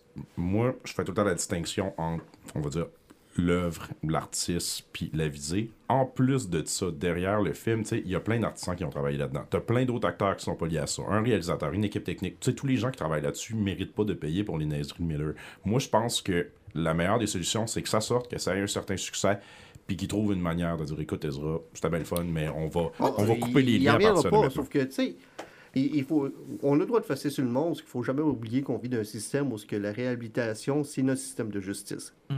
C'est que, même, peu importe ce qu'il a fait, là, hein, on, est chanceux, il a tué personne. Oui, il a séquestré du monde. Oui, il a passé de la drogue, il a fait des affaires qui avaient vraiment pas de bon sens, il a abusé possiblement, il touchait des mineurs et autres.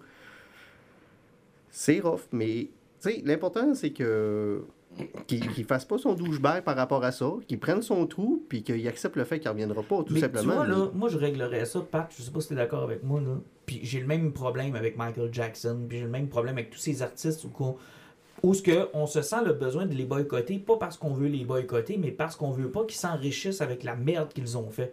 Tu sais, moi, si j'écoute plus du Michael Jackson ou j'en achète plus, c'est parce que je veux plus qu'il y ait une crise de scène que je On- dépense on- qui s'en je pense qu'on fait tout à peu près la même chose avec Kevin Spacey. Je suis plus Ben, capable d'écouter un de là. ses films. Là. Par contre, je suis aussi comme Jean-Nic. C'est-à-dire que moi, là, l'artiste et l'œuvre, c'est deux choses. Moi, ce que j'aimerais, là, c'est qu'à quelque part, on puisse régler ça de la façon suivante. T'es reconnu coupable de quelque chose, on t'enlève tous tes droits, puis tout, tout l'argent possible de faire avec ça, c'est fini. Ça devient dans le public. Le Michael Jackson, il n'y a plus personne qui fait de l'argent avec ça. On peut en écouter, Ouais. mais j'enrichirai personne de la famille Jackson en l'écoutant. Mais tu sais, c'est des contrats. C'est, déjà là, puis pas, ça devait pas être dans son contrat si c'était Mais à l'avenir, on devrait ça. faire ça. Mais oui, ça, ça serait des bonnes clauses. Ça serait, tu sais, genre, moi, je, je, je veux pas m'empêcher d'écouter un artiste parce que la chanson est bonne, mais je suis pas capable de le faire parce que je veux pas, je veux pas le payer. Oui, oui, non. Je veux pas l'encourager. C'est- C'est vrai, mais tu sais, je pense que oui, il va y avoir du, euh, il va avoir du boycottage, mais en même temps, tu sais, il faut toujours se questionner sur pourquoi ça. Oui, il y a toute l'équipe technique, il y a tous les gens, il y a tous ceux qui ont travaillé dessus, mais en même temps, pourquoi cette décision-là de poursuivre avec le feu vert sur celui-là et d'avoir flushé apparemment l'excellent film de Batwoman, Mais le bad Euh. Bad Girl. le Bad Girl. C'était, pas les mêmes montants qui étaient investis. Puis quand c'est arrivé pour Bad Girl, il était dans le moment où il se disait faut réinvestir. Il y avait genre 90 millions de demi. Il se disait faut mettre encore un 90 millions. Là, il y avait le concept du tax payoff. Là, genre, il accepte la perte, fait que ça diminue le revenu. C'est, de la fiscalité. Fait qu'il se disait, au lieu de le sortir puis risquer de pas faire grand-chose, on va accepter la perte tout de suite. On va pouvoir en récupérer une partie avec un concept fiscal. Puis, ça, tu sais, il y avait- eux autres, ils avaient l'impression à ce moment-là que le film était tellement pas présentable que ça allait nuire à leur brand.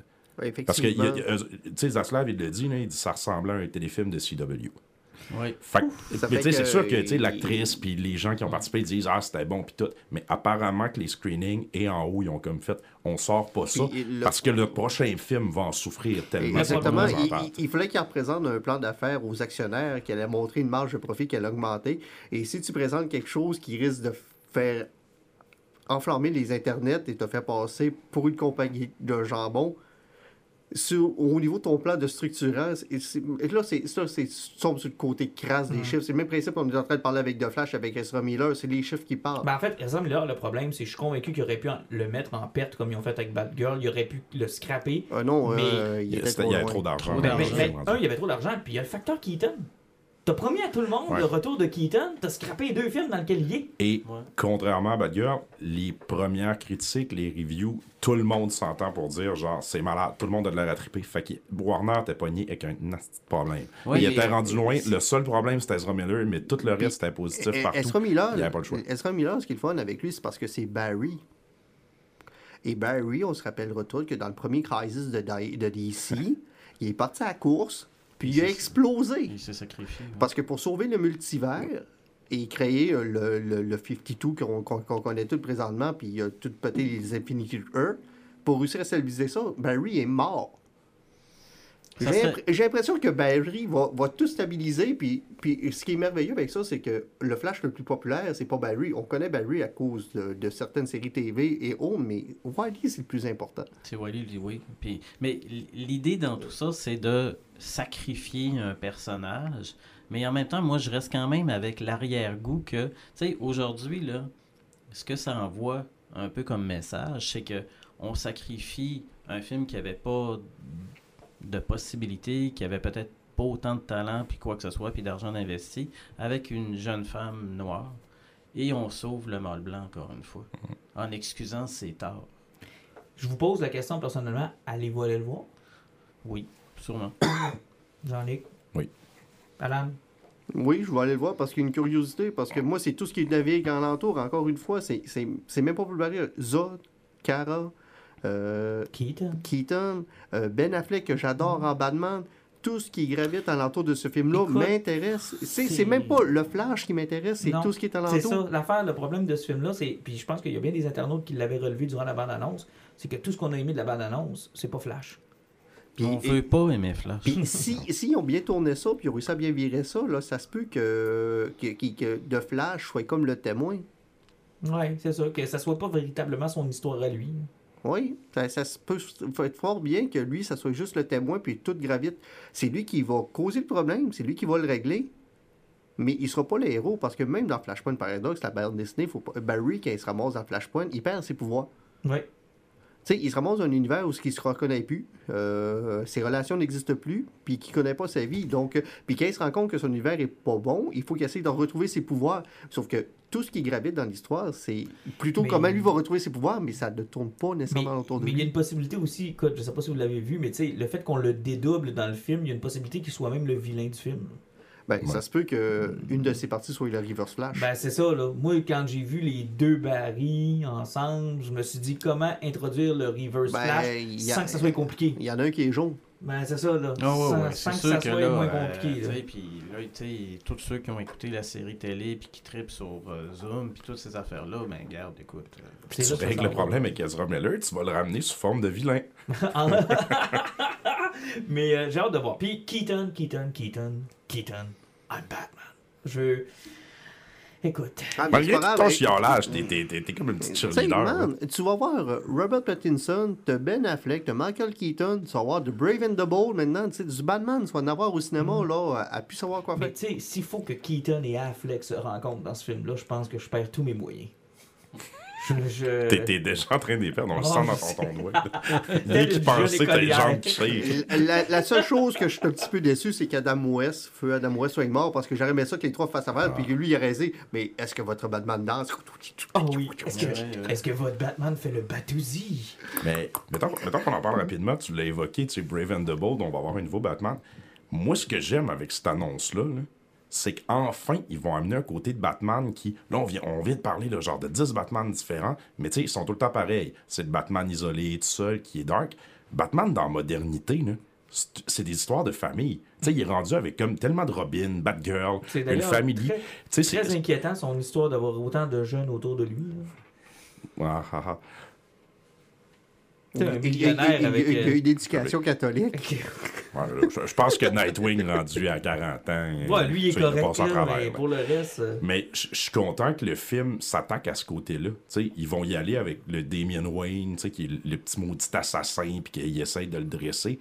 Clairement, ce qu'il veut faire, c'est apporter le côté père de famille de Batman. Puis on l'a jamais vu au cinéma. On l'a vu un petit peu avec euh, le Robin Chris O'Donnell, mais je veux dire, il y avait, il y avait 30 ans dans le Ben film, ça, il jouait un ado, ça, ça. fonctionnait pas. Là, clairement, on, on sent qu'on veut, on veut aller chercher l'inspiration de la, la run de Morrison et même de ce qui se passe présentement. D'ailleurs, avez-vous vu sur euh, les internets, toi qui es un ancien euh, de libraire, libraire de comics, là, la Les montée ventes, en ouais. flèche de All-Star Superman. De- sérieusement, de là, Supergirl, de- de... euh, quand quand je me couche le soir, je prends mon Supergirl ou mon Man of Tomorrow, puis je le flatte. Ah, ça n'a pas de bon Ouais. sens. Parce que si le film est un succès, là, ces BD-là vont tellement valoir cher. là. Parce que quand ils ont annoncé le- le- l'univers de Gunn, ils ont- Gunn a fait l'erreur très planifiée de mentionner les comics sur lesquels il Ah, s'était ouais. basé. Le Batman Superman, and Son. euh, Superman, c'est leur All-Star de Grant Morrison. Ah, Euh. Batman and Son de Grant Morrison aussi pour euh, Batman son Brave and the. Bold. Mais, euh, Girl le- of Tomorrow. Girl of Tomorrow, le ouais, super, Supergirl qui est sorti dernièrement, Pat, mets ça dans ta liste de lecture. le, le Ok. Swamp Thing d'Alan Moore. Ouais, bon, c'est, vraiment cool. Puis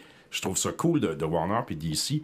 Après la bande-annonce, il montrait. Après, je sais pas si vous l'avez vu dans la bande-annonce de Flash. Il dit, tu sais, allez lire ça. Puis là, t'as Flashpoint, le, le premier Flash Ouais. de Rebirth, puis il y en a un autre dont je me rappelle pas. Puis là, je suis comme, hé, que c'est ce que Marvel font jamais, Mm. pointer sur des comics. Là, je trouve ça cool. là. Ils portent leurs références sous les bras. là. Fait comme, vous voulez voir de quoi on va s'inspirer? Mm. Ben, il, allez avait, lire il ça. avait commencé, rappelle-toi, avec euh, le Batman de Pattinson, Monsieur qui brille, quand il nous avait dit ben moi j'ai été fortement influencé par Batman Ego. Oui. Hey, J'avais eu de la misère à le Ouais. trouver. de Ego, Darwin Year Cook, One Cook, et compagnie, ouais. Ben, ben, même Nolan, qui avait un Batman qui, qui est plus à part, plus réaliste, l'avait dit. là, il avait dit Moi, c'est Year. One de Frank Miller, Long Halloween. Puis, puis je me rappelle, l'édition DVD que j'ai venait avec un, un petit bouclette où il y avait comme le premier chapitre de Long Halloween, Ouais. le premier de Year One. Puis Ouais, non, c'est vrai. Tout comme euh, quand ils ont sorti Batman v Superman, ils avaient fait référence à Dark Knight Returns euh, Mhm. pour le physique de. Affleck, puis le, le style de Batman qu'il avait joué. Clairement, hein, Zack Snyder l'avait rien que regardé, ce comic-là, il l'avait pas lu. Et Ouais, boy, il a hein. peut-être regardé la couverture. Ouais, puis encore là, pas rien que sûr. Hey, euh, je vais faire un lien euh, logique parce qu'on a parlé d'Ezra Miller et ses problèmes, puis ça va nous amener à Hogwarts Legacy. On va faire l'inverse. Au lieu de parler du jeu tout de suite, on va parler de la controverse avant. Fait que ça va nous faire un lien. On va rester dans la controverse. On va vider le sac. Moi, je commence en disant Dieu t'a donné un sexe, il faut que tu respectes la parole de Dieu. Ouais, on est, on est censuré en ce moment, mais on est encore correct, là? Mais t'as bien résumé, par contre, le- tout le- le- la controverse autour de, autour de Hogwarts Legacy. Euh, J.K. Rowling qui, a, euh, qui mène des combats, entre autres en Écosse, où il y a des lois sur la reconnaissance des sexes, euh, puis de l'âge avec lequel tu peux le faire. Je, puis- je- je vais expliquer le conflit de façon très geek, anale. Je vais y aller ultra simpliste. Je pense que c'est South Park, saison 17 ou 18, le changement de sexe de Garrison. Mhm. Garrison devient une femme. Il veut se faire accepter comme femme. Il a raison, mais c'est un transgenre. Si, lui, il s'identifie comme femme, c'est juste normal qu'il veuille l'identifier comme femme. Là, vu qu'il est une femme, il veut tomber enceinte. Les gens veulent lui font comprendre, ben man, physiologiquement, tu es encore un homme, tu as juste la génitalité d'une femme. Donc, tu es un homme, mais avec un corps de femme. Là, il fait comme, Hein, vous comprenez pas, j'ai changé de sexe, je suis une femme. Je peux tomber enceinte. Là, ils font comme, non, c'est technique, mais c'est physiologique. À la base, tu es un homme avec une génitalité de femme. Là, il fait comme, mais ça fonctionne pas. Il retourne chez eux, il est ultra détruit de ce qui s'est passé. Ils vont retrouver son amoureux. Là, il fait comme, ma vie est en train de s'écrouler. Là, son amoureux a des bagages à main. Il fait comme, mais pourquoi, où c'est que ça va? Il fait comme, ben, je te laisse, je t'aime plus. Il fait comme, pourquoi on est un couple? Moi, je t'aime encore. Il fait comme, non, moi, je suis gay, j'aime les hommes. Maintenant, tu es une femme. Je ne peux plus t'aimer. Donc, il fait comme, ben, mais, mais je suis la même personne. Non, tu es une femme maintenant, puis moi, j'aime les hommes. Et là, tu vois toute la controverse qui est levée sur des questions philosophiques et éthiques qui viennent péter là. Et le problème avec ça, c'est que l'Écosse en a fait des lois. Euh, puis J.K. Rowling est devenue l'espèce d'image de ceux qui défendent. euh, quoi, je suis même plus sûr de ce qu'elle Mais c'est parce que euh, je pense que J.K. Rowling est pogné d'un féministe tellement profond, crasse, fermé, qu'elle n'est pas capable d'accepter qu'un homme puisse se, se penser comme étant une femme. Puis, tu sais, c'est parce qu'elle elle est pognée sur un On différencie l'artiste de l'œuvre, OK? J.K. Rowling, là, elle écrit des romans de fantasy pour enfants. là. Pourquoi on se fie à elle pour prendre des décisions de société, ce que les gens devraient que- faire avec le corps? Tu sais, c'est que j'ai raté là-dedans. là. Mais- Genre, moi, c'est fantastique Harry Potter, j'adore ça. J.K. Rowling, ça peut être une excellente auteure long, et une hostie folle, Euh, en même temps. Ce sera pas- euh, euh, OK. euh, on, on a quelqu'un ici qui travaille dans les médias avec nous autres. là. C'est parce que le, le concept d'influenceur, malheureusement, c'est ça. C'est qu'on a un bassin de population qui prend des points de référence pour se bâtir une intensité. Puis, puis même le mouvement conspirationniste qu'on a connu dans les dernières années, c'est qu'on a des personnes Elle est devenue l'image de ce combat-là. de ce combat-là. Donc, euh, c'est c'est le, c'est- c'est le côté toxique et malheureux qu'on a dans notre société, c'est que le monde, avec les médias sociaux puis la possibilité, se trouve des champions, puis Parce ils, que c'est se ça, là, mettent vous, derrière avez, vous avez tous les deux raison, parce que ce que j'en ai que tu dis, c'est exactement vrai. dire, quelle C'est pas une scientifique, elle n'a pas d'expertise, pourquoi est-ce qu'elle parle de ça? Mais ça. en même temps, comme elle a une notoriété, comme elle a une influence sur une partie de son lectorat, comme c'est quelqu'un, comme elle a de l'argent, comme elle est devenue le rempart de tous ces gens qui pensent comme elle, puis ils en ont fait leur champion, comme Alan vient de le dire. Moi, ce que je trouve dommage, pour vrai, dans cette histoire-là, au-delà de la controverse, auquel je ne donnerai aucune opinion, parce que honnêtement, ça me dépasse, OK? Moi, si tu t'identifies comme femme, puis tu veux que je t'appelle madame, je vais t'appeler madame, OK? C'est, je vais te respecter, là. Ça, me- ça me regarde pas ce que tu as dans tes bobettes, ça me regarde pas pour qu'est-ce que tu penses que... Je m'en calisse pour être bien honnête avec toi. Fait que je me mets au-dessus de ça. Mais moi, ce que je trouve dommage, c'est qu'en faisant ça, en faisant de la politique active comme elle a fait, elle a scrappé son œuvre pour une panoplie de personnes. Pour bien du monde, elle est allée stamper son œuvre d'une action politique. Et ça, honnêtement, ça me dé- ça m'écœure. J'haïs ça. Je veux pas avoir l'impression de prendre une position politique quand j'achète ou j'aime quelque chose. Mm.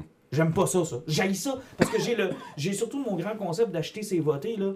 Euh, Je veux pas être vu parce que j'aime Harry Potter, que je suis d'accord avec ce que... Ça me gosse au plus au point. Puis on en connaît-tu des milieux où il y a eu des écœurants qui ont eu des hosties de réflexion de bozo, puis que tu te dis, hostie, ta gueule, fais ce que t'as à faire, puis laisse-moi acheter ton stock, puis triper sur ton stock.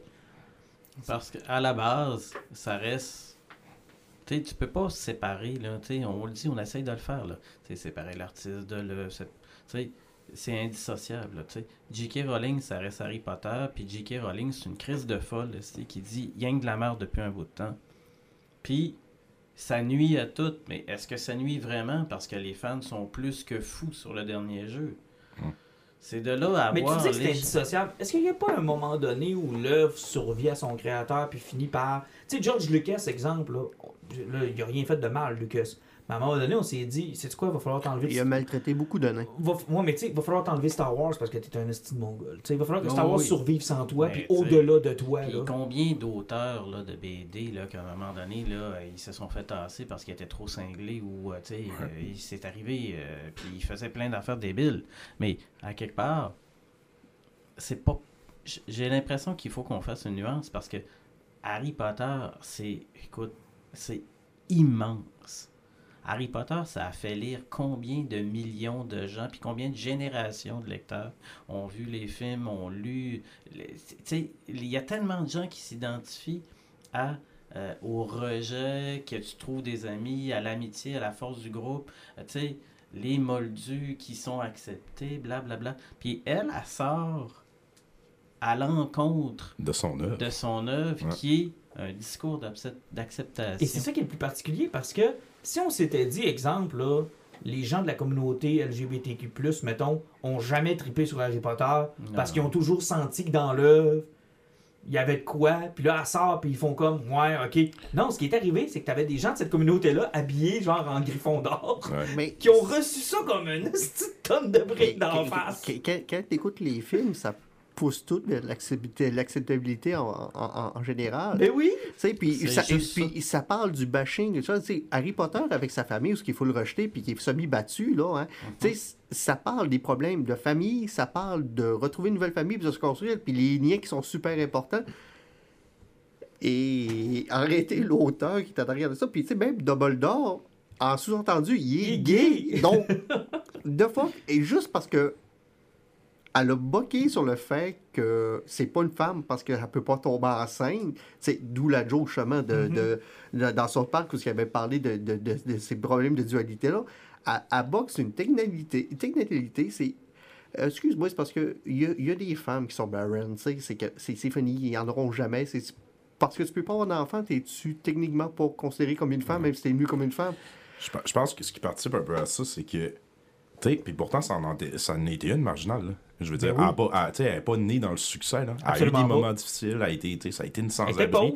sais, C'est ça, elle y a goûté à la misère. Elle sait c'est quoi être à côté.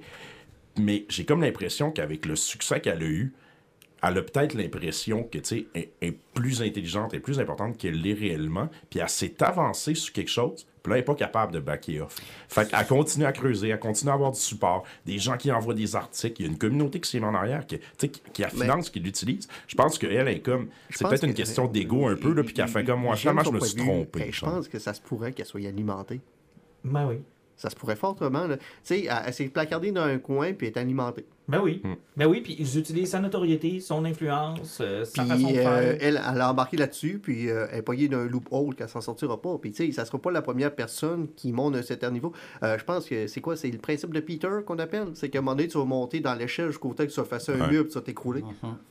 Puis tu sais, oui. j'ai l'impression que est-ce que ça serait possible que J.K. Rowling, sachant que, tu sais, parce qu'il y a des gens des fois qui frappent un mur, là, elle n'est que Harry Potter? Ben, elle a pas sorti des, des Ah, romans oui, sur oui. un autre nom, puis ça a été Ah un oui, flop total. ben, c'est pas un flop total, là, mais tu sais, les, les, les romans de Robert Galbraith, là, qui est son nom d'auteur de, de, de romans policiers, tu sais, c'est correct, là, c'est de la littérature policière, puis c'est bien correct, c'est bien fait, là, puis c'est ça.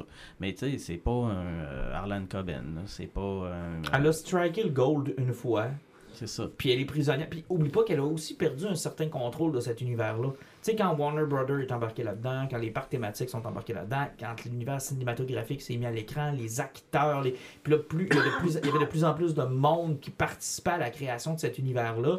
elle a perdu un peu le contrôle de son univers, comme Lucas a perdu le contrôle de Star Wars. Puis Lucas, ça a été quoi sa décision à la fin? Ça a été de dire ben, gars, si je suis plus capable d'avoir le contrôle de ce qui se passe, si je suis plus capable de décider de ce qui se passe, puis si ce que je décide fait chier tout le monde, ben tiens, voilà mes droits, là, puis voilà Ouais. tout ce que je possède, là, Je vais puis prendre ma retraite de Star donnez-moi l'argent, puis arrangez-vous avec mon bébé, puis je m'en calisse. là. Ouais, ben, Elle est rendue là, là. il elle est peut-être rendue là, puis peut-être à cause de ça, ben, elle n'a pas compris que c'est c'est son tout à elle. Non, non, c'est vrai. Puis euh, ça nuit évi- évidemment à Hogwarts Legacy. Puis là, c'est là qu'on amène. Est-ce que ça nuit tant que ça? Pour une interrogation? Ben, je pense que ça n'a pas vraiment nu parce que je pense que le, le monde a fait euh, une dissociation parce que le studio, je pense qu'il s'appelle qu'il a sorti Avalanche, c'est pas un, jeu- un studio qui est habitué de sortir du AAA. Ils ont travaillé longtemps sur ce jeu-là. Il y a eu euh, des, euh, reports. Euh, il était supposé sortir il y a presque deux ans, ce jeu-là. Ils ont mis beaucoup d'efforts là-dessus. Ils ont sorti un jeu qui avait de l'air intéressant. Puis là, on parle vraiment d'une équipe qui est totalement dissociée de J.K. Rowling. Ça, ils se sont inspirés de son œuvre, fait quelque chose qui était dans le passé. Puis faire un backlash, puis boycotter, faire un cancel sur un studio qui a utilisé ça. Mais elle a des royalties pareilles. là. Je sais pas à quel niveau il va y avoir des royalties parce que peut-être que ça a rien qu'était un deal, on donne un montant d'argent pour utiliser ça, puis euh, peut-être qu'elle touche pas vraiment un montant sur les ventes ou autre. C'est c'est parce que les contrats, on sait jamais vraiment quand c'est fait en arrière. C'est que oui, oui, peut-être qu'il va y avoir des royalties, mais encore une fois, Mais C'est quand, plate. quand je pose la question, ça nuit tant que ça, parce que moi, j'ai l'impression, partout le jeu est acclamé par Ben, la critique. autour de moi, j'ai l'impression que tout le monde joue à ça Ben, présentement. et- à- à- avec aussi. raison, parce que les critiques ont été bonnes, puis le jeu, c'est un bon jeu, c'est un jeu qui est le fun. Euh, c'est un jeu qui, euh, tu sais, il n'y a pas vraiment de barrière euh, de, de- au, au niveau de la, cul- du, du- du- du- des, perso- des personnages. Donc, euh, t'as des personnages de toutes les cou- couleurs, t'as des personnages n'importe où. Tu sais, il n'y a rien qui est nocif dans ce jeu-là. C'est ultra sympathique. Tu peux avoir un bébé dans le jeu? C'est pas de Sims. Mais, mais, euh, c'est des adolescents, donc euh, vu que tu as posé cette question-là, c'est comme un peu mais, malaisant. mais attention, c'est pas, c'est pas un, pas encore en ligne où tout le monde se côtoie. C'est encore, C'est un single player. C'est un single player. C'est un single open world. Donc, euh, euh, dans le fond, tu es une cinquième année qui rentre à Hogwarts, ce qui est pas à Poudlard, ce qui est pas normal parce que tu es trop vieille pour- ou trop Mhm. vieux pour rentrer à l'école. Mhm. Euh, puis même le jeu, il te propose les trois. Là. Au niveau des sexes, tu as trois choix. C'est que tu as mâle, femme ou non défini. Il Ok. te propose aussi direct en partant dans le jeu parce que ça, c'est rendu pas mal. Et qu'elle doit être fâchée. Ah, elle doit être en maudit. Ah, ça doit être assez incroyable. Euh, mais tu sais, c'est que tu rentres en cinquième, en cinquième année, puis pendant que tu te rends à Poudlard, euh, il se passe une catastrophe euh, sur ton voyage pour rendre là-bas, puis ton personnage se rend compte qu'il est capable de rentrer en contact avec l'ancienne magie. OK. Euh, et c'est de là que découle l'histoire. Donc, vu qu'elle a un contact, puis elle est capable de voir la magie ancienne qui est oubliée, elle découvre des passés de Poudlard, puis que quelque chose s'est passé bien avant, puis c'est alentour que ça que gravite l'histoire. Mais je veux dire, ça se passe avant l'avenue d'Harry Potter? Euh, ou- Ça se passe au 19e siècle, je pense. OK. Ah, c'est vieux, non? OK, fait qu'ils se sont sortis littéralement là, de, de la trame narrative de Voldemort et autres. Oh oui, c'est c'est avant, là. OK, fait qu'il y a ça d'intéressant. Tu sais, ça, ça, ça parle pas justement de Voldemort ou autre. T'es vraiment avant, puis là, ça parle de la magie ancienne, puis tu vas découvrir des mystères sur ça. Puis euh, comme c'est comme c'est un open world, j'imagine que là, le nombre d'heures que tu peux passer là-dessus, c'est infini. Et c'est là le problème. C'est un petit studio qui est tombé dans l'open world. Puis moi, c'est le côté que je trouve un peu plat. Parce que dans un open world, d'habitude, une fois que tu as fait l'opening, puis tu as Mhm. fait, t'as joué une couple d'heures là-dessus, c'était capable de faire un petit peu n'importe quoi, te promener, puis explorer, puis lever ton personnage, puis développer ton personnage là-dessus. Mais ce jeu-là est story-driven, donc il est mené par l'histoire. C'est que si tu veux vraiment explorer toute la map, puis faire tout les, ce qui est à côté, ce qui est pas vraiment des side quests, c'est plus des puzzles que d'autres choses. C'est que tu développes tes pouvoirs magiques qui sont menés par l'histoire. Puis il y en a qui sont développés là, vraiment à l'avant-dernier chapitre du jeu. Donc, si tu commences à faire ton open world dans le milieu du jeu, tu vas découvrir la map, tu vas perdre des heures et des heures et des heures pour te rendre compte que tu peux faire 10% de tout ce qui est là. Donc, il falloir que tu refasses l'histoire, puis que tout ce que tu as découvert, puis tu tournes en rond, il falloir que tu retournes sur tes pas pour tout le faire. Et là, tu peux commencer à perdre du temps. Et c'est ce que je trouve désolant un petit peu de ce faire-là, parce que dans le fond, l'open world est pas pendant le jeu. Il faut que tu finisses le jeu, puis après tu tournes en rond pour tout trouver. Et ça, ça coupe un peu le plaisir du open world, parce qu'en général, quand tu as vu la fin du jeu, L'intérêt peut-être un peu moins L'intérêt- là. Et moins là pour le tourner. danger avec ça, c'est un Final Fantasy XV, là, où tu passes ton temps à aller à côté, puis là, t'es tout le temps bloqué, il faut que tu fasses l'histoire, mais là, quand tu reviens à l'histoire, t'es overpower, là, parce que t'es allé chercher des trucs que t'aurais pas dû, t'as eu des niveaux, puis- fait que là, c'est comme facile, puis Puis, après, euh, puis quand c'est- t'en C'est reviens... ça le problème, c'est que au, au niveau du leveling, il faut que tu fasses des side quests pour réussir à le monter. Puis c'est l'histoire principale aussi qui te monte. Puis tu as des collections que tu peux débloquer, ça fait que tu peux tuer certains monstres. Puis une fois que tu as débloqué toutes les collections de ces monstres-là, que tu sois tué, ça ne donnera plus d'XP parce que tu n'auras plus de collection. Et au niveau de ce que tu peux ramasser dans ce jeu-là, Ah ouais? euh, au niveau de side quests puis de pièces de collection, donc euh, de, de petites feuilles que tu peux trouver, de trésors ou autres, on peut parler d'environ 1000 à 1500 trucs que tu dois... C'est que si tu es complétionniste, la répétition de ce jeu-là fait que tu vas faire 120 heures pour absolument rien, pour trouver des pages que tu que sur PC sur X deux fois vite parce que tu les liras même pas, parce que tu veux juste finir de toutes les ramasser. C'est qu'ils sont tombés dans la facilité de... Le jeu va être long, parce qu'on va prendre quelque chose, puis on va juste te coller pace partout. Tu c'est que tu fais des, des pendant, pour voir, trouver ce qui est dans, la map, là. hein. puis, mettons, rien que dans l'école d'Harry Potter, des pages cachées sur euh, des statues ou autres, qui, qui t'expliquent qu'est-ce que cette partie-là de l'école, il y en a facilement 150. C'est ça, c'est juste dans l'école. Et ça, sans compter c'est les autres side quests que tu peux faire dans l'école, les autres affaires que tu peux trouver. Donc, Mais as-tu l'impression que ce jeu-là a une vie dans le multijoueur en ligne? Non, euh, ça, ça arrivera pas, hein, pour casser. Sauf que, tu sais, en plus, tu peux te monter un vivarium avec euh, des animaux, où ce que tu ramasses leur fourrure, ben, euh, les- des cornes de licorne que, que ça fait c'est il faut que tu les entretiennes. Puis à partir de ça, tu peux leveler tes armures. Mais encore une fois, c'est dans le endgame. Il faut que tu aies fait 85% de l'histoire avant de commencer à faire ça. C'est pour ça, un pan noir. Tu es supposé de pouvoir faire ça pratiquement au début, puis de pouvoir le. Sauf que là, c'est comme moi, j'ai eu mon premier vivarium, j'étais niveau 31 sur 40.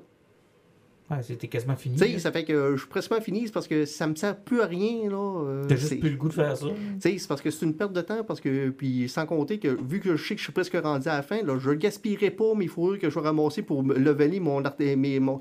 Puis sans compter qu'au nombre de linge que tu pognes qui arrête pas de monter, que ça sert à rien, parce que si tu commences à perdre ton temps à ramasser du poil de bébite pour monter ton, ton linge, tu vas sortir de l'école, le premier coffre que tu vas ouvrir, hey, c'est plus fort que ce que t'as. Mais là, arrête-moi si je me trompe, là, mais Harry Potter, c'est pas tant de ta génération, puis il me semble pas que t'es vraiment un fan. Que, c'est-tu le fun?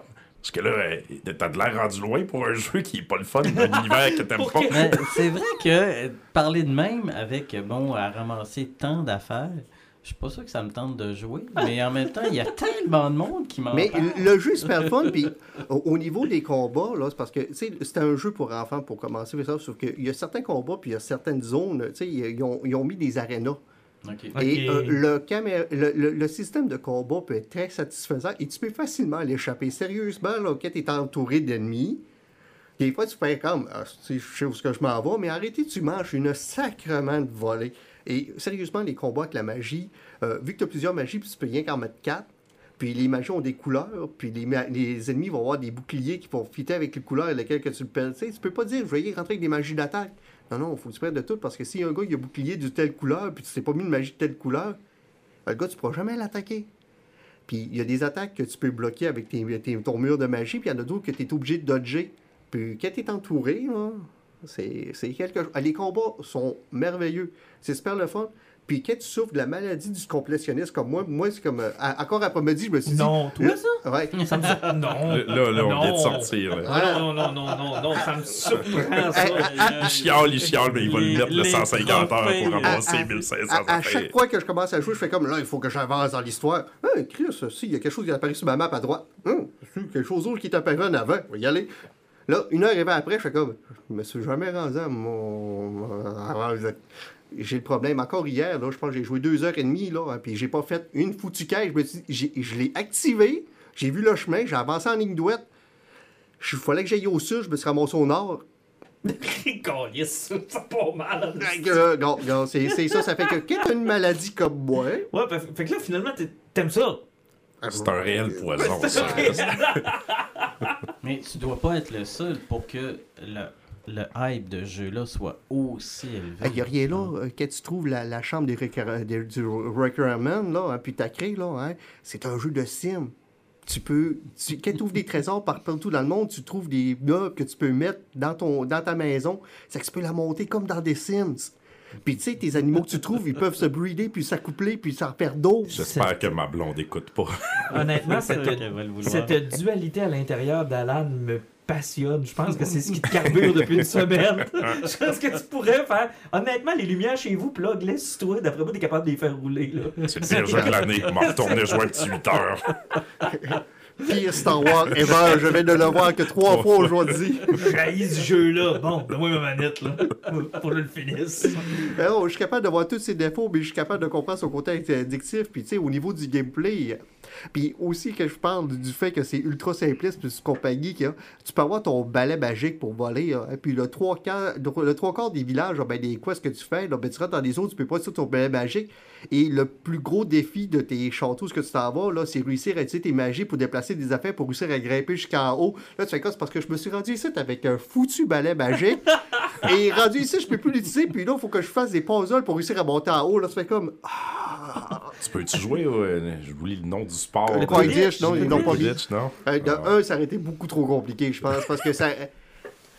De la façon que tu pilotes ton balai, là, qui est déjà assez chaotique, là, je pense que ça n'aurait pas marché Ben, dans pas un juste ça, sport. je veux dire, rien que dans le premier film, d'essayer de faire comprendre aux gens le- les règlements du Quidditch. Puis, Moi, je les ai jamais compris. c'est tellement compliqué. Et puis, et sans compter que à- avant le milieu du jeu, tu as ton balai, tu peux te déplacer partout, mais à la fin du jeu, là, tu peux monter sur un hippogriffe, mais c'est pareil comme le balai, là, sauf que c'est. Sauf que c'est plus gros. C'est plus gros, puis ça, tout le monde trouve ça plus fucking awesome, mais c'est pareil comme ton balai, là, mais c'est peux juste que ça a des ailes. Ouais, c'est ça, tu peux pas monter le château plus. Des tu peux- ton hippogriffe, tu trop pas plus monter le château, tu sais. C'est- ça que je dis, que tu vois que c'est un petit studio, ils ont fait quelque chose de plus gros que nature, puis euh, faut que tu acceptes leurs limitations, puis que tu vives avec. Mais tu sais, on- je ris de ça, mais Zelda, Ouais. C'est-tu différent de ça Non. réellement, là? Non. Ben, Ocarina of euh, Time, c'est pas mal ça. Là. Puis même ceux-là qui ont sorti sur la Nintendo Switch, là, sérieusement, Ben, mais, là. ben- ben non, parce que Breath of the Wild, c'est un peu l'inverse. Dès le début, techniquement, tu es capable d'aller faire le donjon de la fin. Si, t'es- si tu glides à la bonne place, puis tu t'accroches au bon endroit. C'est un, c'est un réel open world, là. Ouais, ouais, c'est à peu près comme les, les, les- toutes les seules choses. C'est- que tu es capable de te rendre au boss de la fin, puis si t'es un gamer, pas de bon sens, tu réussis à peut-être ton épée de bois. Sauf que. euh, Sauf que moi, c'est ce que. On c'est- le recommande pas parce que t'as quand même payé le jeu. Là.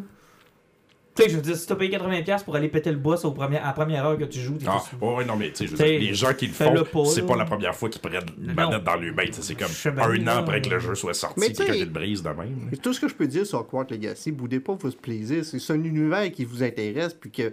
Euh, parce que ça l'intéresse pas, puis il fait déjà quasiment 20 ans qu'il sait Il aime pas ça, puis il y a 50 heures de vie.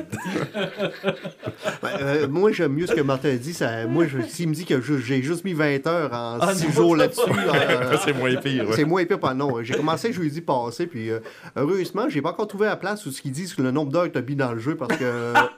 Il l'a Ça va désactivé. faire mal. C'est bon, ça de pas le voir. hey, euh, je me tourne vers toi, Pat. Ouais. Parce que la controverse, euh, on est vraiment dans un épisode de controverse. là. On a parlé d'Ezra Miller, on a parlé de J.K. Rowling, mais là, on va parler de Greedy Corporate.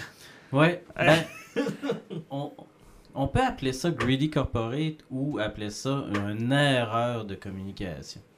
Ah Parce oui. que, tu sais, Donjon Dragon appartient à Wizard of the Coast, puis Wizard of the Coast appartient à Hasbro. Ça fait pas si longtemps d'ailleurs. hein? Non, c'est ça. Puis, à un moment donné, euh, ça c'est comme pour d'autres milieux, il existe un truc qui s'appelle l'Open Game License. Donc, c'est la licence qui permet euh, à des tierces parties, comme par exemple, euh, bon, euh, Jean-Nic pourrait écrire euh, Les joyeuses aventures d'un troubadour. J'aurais aimé mieux, de- J'en ai 75% de fait. j'aimais mieux les, les, les gobelins nus qui, font des Ouais, partous. ben, Ouais, c'est ça, inquiète-toi les joyeuses aventures d'un de troubadour et de ces orgies de gobelins nus qui font des partous. Donc, tu sais, il a écrit 10 livres là-dessus et il s'est servi des règles de base de donjon et il a fait de l'argent avec Mhm. ça. Comme plein d'autres compagnies, comme euh, Cobalt Press, comme euh, en fait à la base, euh, c'est des gens un peu comme ça qui ont créé Pathfinder parce qu'eux autres voulaient poursuivre euh, une ancienne édition de Donjon Dragon, donc ils ont gardé l- ces règles-là, puis ils ont fait autre chose.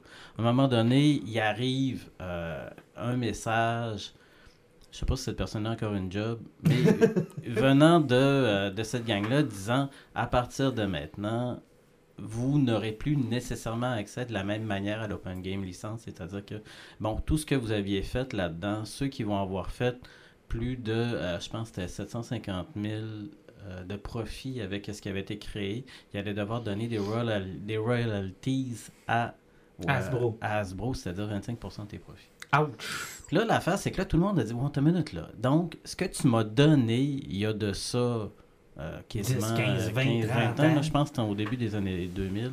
Ce que tu m'as donné, là, tu me le reprends, puis tu dis, euh, ouais, mais là, tu t'as fait de l'argent avec ça. Fait que là, quand tu prends, par exemple, le point de vue de, du pers- de la personne qui est dans le milieu euh, de Donjon Dragon, qui a travaillé pour la compagnie, puis qui est la compagnie même, tu dis, ouais, mais à la base, tu as fait du cash en utilisant quelque chose qui m'appartient, parce que ça t'appartient En fait, là, pas. Euh, parenthèse, pour nos plus jeunes auditeurs, c'est l'équivalent si dans 10 ans, Instagram rappelait toutes les pitounes puis disait Hey, en passant, là, on a regardé l'argent que ça vous a fait faire, là, Mhm. puis euh, si on n'avait pas été là, vous auriez pas fait une scène, donc euh, on va prendre un chèque. Fait que l'affaire, c'est que tout. C'est comme si on demandait à tous les influenceurs qui, sont qui se sont servis des, euh, je Des sais réseaux pas moi, sociaux. des réseaux sociaux, des likes de TikTok, des, des danses de TikTok, de dire- Vox Machina. Ouais, ouais, ouais, c'est ça. Ils vont, ils vont demander à tout, tout, tout, tout, tout ce monde-là de lui dire, c'est comme s'ils lui disaient, bon, ben, à partir de demain, c'est-à-dire que demain, le 18, je veux mon chèque. Mais ça, tu- c'est, c'est le danger d'avoir une business qui est basée sur un core business de quelqu'un d'autre. Ouais. Tu sais, je veux dire, t'es dépendant de ce que l'autre compagnie fait. L'affaire, c'est qu'avec les licences génériques euh, au niveau de- des médicaments, ça existe, puis il y a plein d'affaires, puis la technologie a ça, puis il y a plein de trucs, puis l'informatique est basée sur les C'est vrai, c'est un bon licences. modèle. Donc, à ce niveau-là, c'est ça. Puis là, tout d'un coup, là, t'arrives, puis là, t'as l'autre partie des gens qui disent Ouais, mais en même temps, tout ce que j'ai créé, tout ce que j'ai fait, tout ce que les gens sont venus acheter, parce qu'en plus d'acheter ton livre de règles de, je sais pas moi, de Dragonlance ou de telle autre affaire, j'achète d'autres affaires que d'autres créateurs ont faites parce que moi, je les aime, les orgies de gobelins de Jean-Nic. Parce que, Mais ben, que je veux absolument que ça soit avec des dragons en plus. ça, ça, ça fait-tu partie de. Genre, mettons, je suis pas super familier avec cet univers-là, là, mais les Royaumes oubliés puis Dragonlance, Ouais. c'est- c'est-tu un peu ça qu'on parle? Dans le Ben fond, non, romans qui c'est sont que- de cet univers-là. L'affaire, c'est que les royaumes oubliés, Dragonlance, Forgotten Realm, euh, toutes ces affaires-là, là, ça, c'est des licences qui appartiennent à Wizard. Et il y a des gens qui ont écrit et il y a le nom de Donjon Ouais, Dragon. ok. C'est des produits officiels. Si par exemple, tu arrives puis là, tu achètes, je sais pas moi, euh, Martin, euh, le centaure euh, et ses aventures euh, tarabiscotiques, Érotiques. avec des elfes. Donc l'affaire, c'est que Martin, il a décidé de publier avec Cobalt Press, qui est un gros, gros, gros, gros, gros éditeur, qui a un site qui font des affaires depuis des années et qui sont absolument géniaux. Donc Martin a créé trois livres de monstres là-dessus et il y a un paquet d'affaires, il a fait du cash avec ça. Mais tout, tout, tout, tout, tout, tout, tout son contenu, ça sert des règles de Donjon Dragon, par exemple, 5e édition. Ok, c'est beaucoup genre les livres de règles de jeux qui C'est que tu te bases des ouais. règles Parce que ces et tu livres-là, crées autre chose. parce que ces livres-là servent aux joueurs. Pour le joueur, c'est quoi ça veut dire? Ben, pour le joueur, euh, lui, il va dire, OK, ben moi, ça me fait plein d'autres affaires de plus à acheter, en plus des règles, des livres de donjon que j'achète. Donc d'inspiration, genre? de l'inspiration, du nouveau contenu, de la nouvelle création, des nouvelles affaires. Tu sais, euh, il, il se crée plein d'affaires. Fait que là, l'affaire, c'est que là, tu as la polémique, puis là, tu as plein de monde qui capote et les réseaux sociaux s'enflamment.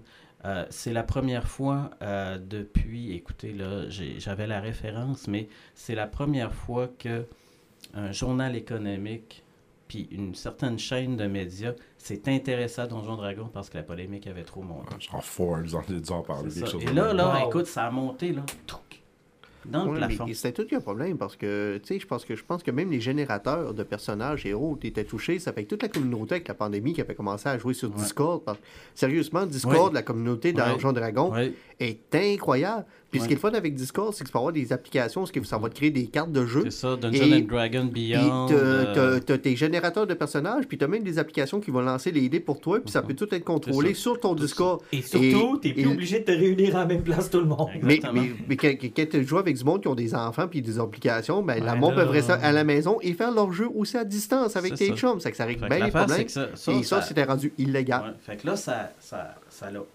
explosé. Sauf que, quand moi, je suis allé me promener avec, euh, justement, avec euh, mes, mes potes des deux légendes, et j'ai eu deux points de vue un peu opposés sur un qui dit Ouais, mais garde, écoute, t'es dans l'industrie. Puis qui ça touche? Ça touche aucun joueur. Oui, c'est vrai. Ça touche peu de gens du milieu parce que qui c'est qui a fait autant d'argent pour être capable de payer des royalties à Ils sont pas nombreux.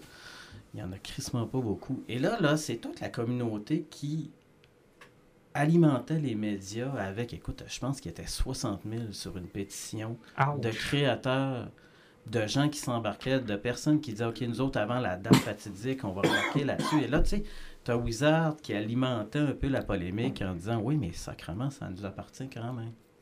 Puis là, tu arrives, puis tu dis, en fin de compte, qu'est-ce que c'est à la base? C'est que c'est un mauvais problème de communication. C'est-à-dire que tu donnes quelque chose, puis là, tu veux le reprendre. En même temps, est-ce que c'était une stratégie de communication? Est-ce que tu es arrivé là-dedans puis tu as dit OK, euh, j'ai fait une erreur, mais ça me permet d'ouvrir la porte vers autre chose en disant je m'excuse, je fais amende honorable, je fais autre chose, mais vous parlez encore plus de moi que Ouais. jamais. Vous parlez de moi, puis ça amène aussi le sujet du créa- de la création de contenu, du droit d'auteur. Exactement. Et là, tout d'un coup, après avoir fait volte-face, parce que ça, ça s'est réglé, là, puis ils ont décidé, on le fera pas, tout d'un coup, ping, ils ressortent l'Open Game licence euh, X.1.x, là, et du jamais vu dans tout l'univers d'Open Game licence, ils laissent libre les droits d'utilisation, de création, de créatures, de personnages de Donjons Dragons. Donc, si Jean-Nic avait toujours rêvé dans ses créatures de faire une orgie avec tel personnage ou avec un beholder qui est une créature qui est un droit protégé, cette créature-là, Le n'est plus un droit protégé. Puis il y a un paquet d'autres personnes. Fait que là, comme, ce qu'ils ont fait, c'est qu'ils ont créé une polémique.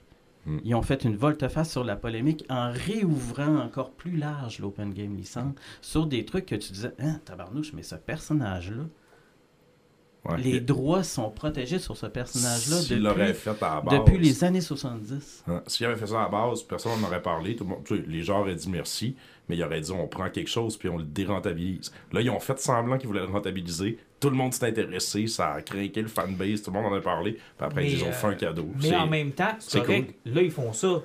Mais les gens qui vont faire de ça maintenant doivent avoir conscience que leur modèle ne peut pas être uniquement. Tu sais, tu peux pas dépendre uniquement d'une grosse compagnie à action. là. Donc, C'est quelque pas ce qui va arriver. L'affaire, c'est que les Mm. créateurs de contenu de fantasy comme ça ont. Il y, a- il y a comme, une, comme un regroupement qui crée autre chose avec d'autres règles puis avec d'autres Ben, c'est ça qui va arriver, là. Et là, ce que ça fait là, pour le joueur, c'est que ça va juste ouvrir la porte sur encore plus de contenu. Puis d'arriver puis de dire OK, oui, il n'y a pas rien que donjon. Euh, Il y a autre chose. Euh, Il y a euh, tel autre type de créateur que, oui, ce gars-là, il était dans Donjon, puis il a fait plein, plein, plein d'affaires. Puis Christy, que je l'aime, puis maudit que c'était le fun. Puis là, tu sais, d'un coup, il me sort un livre. Ah, il va falloir que je paye peut-être un peu plus cher que les livres de Donjon, parce que le Mais- gars, il est tout seul. Puis là, il me lance quelque chose avec des nouvelles règles. OK. Mais dis-moi, Pat, euh, depuis l'acquisition de Wizard of the Coast par Hasbro, moi je sais que dans le monde des Magic, ça chiale beaucoup, beaucoup, beaucoup parce que, euh, tu sais, ils ont une. Sais, ils sont très corporate, là. Ils sont très basés sur les résultats financiers, puis on vend, puis vend, puis vend, puis à un moment donné, tu euh, tu peux tuer la poule aux œufs d'or, là. Tu sais, je veux dire, dans Magic, nous, on a été habitués pendant des années à un core set, deux expansions par année. l'année, that's it. That's it. T'avais un core set qui était très très large et vaste qui euh, venait combler à peu près tout ce que t'avais comme type de créature, de deck et autres que tu pouvais te monter. Puis t'avais deux expansions très Qui pointues jouait avec les mécaniques. qui ou jouaient avec les- ouais, ça, des mécaniques très précises. Mais depuis Hasbro, écoute, on est février, on a déjà le deuxième expansion qui sort le mois prochain. On Mm. a déjà Phyrexia qui a sorti en janvier. Le deuxième sort là. Il y en a un troisième cet mars. été. Il y en a un quatrième euh, en octobre. Puis là-dessus, il va en avoir un Et- et sixième. ça, c'est Ying, je veux dire, les sept principaux. là, il va y avoir des masters qui vont sortir à ça, travers des éditions Street Fighter. Des... Euh, Ouais, mais l'idée l'idée d'Asbro, de, de, de- qui est très, très, très corporate là-dessus, puis ils l'ont toujours été. Écoute, ils le sont depuis qu'ils étaient dans le jeu, dans le jouet. Ils Ah, dans le faisaient- jouet, ils ont été agressifs. Ils, ils ont toujours eu ce modèle d'affaires-là. Et le modèle d'affaires, de toute façon, de Magic, a toujours été on alimente la polémique et on persiste dedans et les joueurs sont encore plus fous avec nous autres. Ah c'est exactement ce qui arrive. Fait que tu sais, Magic, écoute, il y a pas, la même affaire. Magic, là, il y a toujours quelqu'un qui chiale dans Magic. Moi, avant, je jouais pas, puis là, j'ai embarqué parce qu'il avait euh, signé un deal avec Warhammer 40 000, puis j'ai acheté 3 decks sur 4 de Warhammer 40 000. Parce que Ça a été ta porte d'entrée. là. ça a été ma porte d'entrée parce qu'un de mes chums m'a dit Hey, le formule, la formule Commander est super intéressante, puis ça nous permet de nous rencontrer, de faire des trips. Puis tu sais, t'es pas obligé d'être un fou furieux, mais garde. Ben, ce qui est intéressant de la mécanique Commander quand ils ont Oui. intégré ça, puis tu sais, Alan, t'as vu tantôt quand on, là, j'ai joué avec mon gars, c'est que tu sais, je peux me faire battre par mon gars de 11 ans. Ils- Parce ouais, que Ils ont trouvé une manière de réactualiser puis donner un sens à plein de cartes Parce qui que étaient le- plus jouées dans puis c'est pas juste ça, c'est que le problème qu'on avait avec le 64 deck standard, Legacy, moderne, appelle-les comme tu veux, là, c'est que tu sais, c'était des decks qui étaient basés pour te passer dessus. là. Le monde n'avait pas de passion. Là. C'était plus. au départ, moi, quand j'ai commencé à jouer, on faisait des thématiques. tu sais. J'ai un deck de vampires, j'ai un deck de gobelins, j'ai un deck, la mécanique, c'est ça. Master, c'est plus ça. C'était. J'ai quatre fois. J'ai trois fois, quatre fois la carte forte. Puis normalement, en trois tours, t'es mort. Ben, C'est encore aujourd'hui, les, les formats, on va dire, modernes, standards, c'est toujours, il y a un set qui sort, euh, deux mois plus tard, il y a 4-5 decks que les gens ont optimisé, après ça, tout le monde font des copies de ce deck-là, là, c'est ce que les gens jouent. Mais ce qui est le fun, c'est comme les anciens formats, ou les à côté, comme le Commander, ou jouer en Limited, ça, ça, en tout cas, moi, c'est ce qui me parle dans Magic. Moi, le commandeur me parle beaucoup parce que je trouve que. Puis, tu sais, c'est drôle, je vais te conter une anecdote, OK? J'ai un ami euh, que, que tu connais que, que je connais bien qui arrive puis qui dit J'ai optimisé mon deck. Ce deck-là est la meilleure version de toutes et chacune des cartes qui peut être dans un deck. Il est imbattable. Ben, on l'a quand même battu deux fois. Hey, vous êtes mis à 3 secondes. non, mais c'est un bel exemple de. Autant ton deck peut être fort dans ce, dans ce mode-là, euh, faut pas que tu attires l'attention. Ce que tu avais clairement fait. Ah ouais, j'ai. Euh, dès le départ, avant de commencer à jouer, j'ai été coquille. Tu sais, dépendamment du choix du commandeur que tu as fait, il peut attirer l'attention. Puis comment tu vas le jouer, puis comment tu vas. Il peut. Tu sais, moi j'ai un commandeur qui peut devenir très très rapidement fort, mais la donne, les- à chaque fois que je fais ça, j'attire tout sur moi, puis je meurs. Puis Ouais, c'est la personne non, qui était tranquille qui finit par gagner la game. Alors, tu sais, moi je, je trouve que, en tout cas pour moi, là, j'ai fait un retour à Magic cette année parce que ce style de jeu-là m'a ramené. Parce que moi j'ai vécu les frustrations de where you put your money, you win. Ouais, mais c'est ça. L'affaire, c'est que, garde, moi, j'ai j'ai commencé à jouer à Magic le 31 décembre. Hey, t'es Je encore tout frais. n'avais, je n'avais jamais joué à Magic de ma vie, alors que je suis un Christy de gamer. Ben Écoute, ça, oui. fait depuis, ça fait depuis que j'ai 16 ans que je joue à Donjon. On a joué longtemps à VS, par exemple. Ah, ça, c'était plaisant. Et, et justement, C'était on plaisant. parle de VS. Moi, ma dynamique de Magic et mon expérience de VS. Ben oui, puis c'est Donc, quand même la une bonne façon- base, hein. Donc, la façon dont je montais mes decks de Marvel, de DC, etc., c'est la façon dont je monte mes decks de Magic. Donc, ma première game à vie que j'ai joué, je l'ai gagnée. en étant, déjà de à, l'expérience dans en le étant game. à un point de vie pendant si tôt. Hein, Incroyable. Mais, est-ce c'était-tu qu'il battrait mon deck jeu, de Morlock? Ah. Mais c'était-tu un beau jeu, ça? Puis je sais pas si vous avez joué à Lord of the Rings aussi, qui avait un jeu avec Decipher Ah, dans oui, le temps. oui, il y avait ça. C'était excellent. Puis ça, ce qui était le fun avec Lord of the Rings, c'est qu'il avait comme introduit l'espèce d'aspect board game en plus de, de l'espèce d'aspect Magic. C'est-à-dire que tu avais des combats de Magic, mais tu avais aussi euh, ce qu'ils appelait des sites qui faisaient en sorte que tu avançais vers Ouais. la fin pour aller péter l'anneau avec ta Mm. petite compagnie. Puis écoute, Ça fait que l'objectif, c'était de péter l'anneau? oui! Euh, je peux pas croire que je suis tombé là-dedans comme un, comme un débutant. Ouais, un grand coup. Ça ça fait 1h47, j'ai baissé ma garde. J'ai- j'ai comme- Mais, Pendant un instant, j'ai cru qu'il était sérieux, qu'il était intéressé à ça. tu sais, vous, Pas de rejouer à Guards Legacy, mon tabarnak. vous parliez, des sais, vous parliez du modèle d'affaires d'Asbro qui, qui, qui, qui fait chier les gens de Magic, mais en même temps, j'ai l'impression qu'avec le, le- la formule Commander actuelle, le fait qu'ils sont qu'ils ont rentré, par exemple, des cartes de Transformers, des cartes de Stranger Things, Puis des le Lord cartes of de the Rings ont, euh, ont Là, un deal, là. Il y a les. Il y a il des Transformers? Oui? Ouais, Ben oui. Ouais. On va te Ben, quatre joueurs. Oui, écoute, j'ai pas encore été capable de me monter un deck de Transformers, mais é- écoutez, moi, mon deck le plus puissant, hein, c'est mon deck de Godzilla. Ah, il- C'est ce que j'allais belles. dire. Ouais, j'étais là, je sais pas si sais, il est, fait les il est excessivement brutal. Mais ils sont belles, les cartes Ouais. de Godzilla.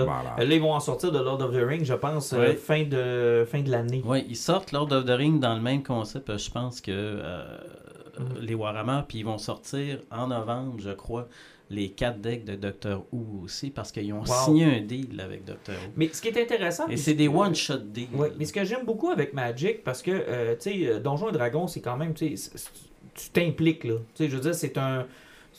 tu- comment je pourrais dire ça? C'est un, c'est un commitment de jouer à Donjons et Dragons, puis ça peut être long, puis ça peut...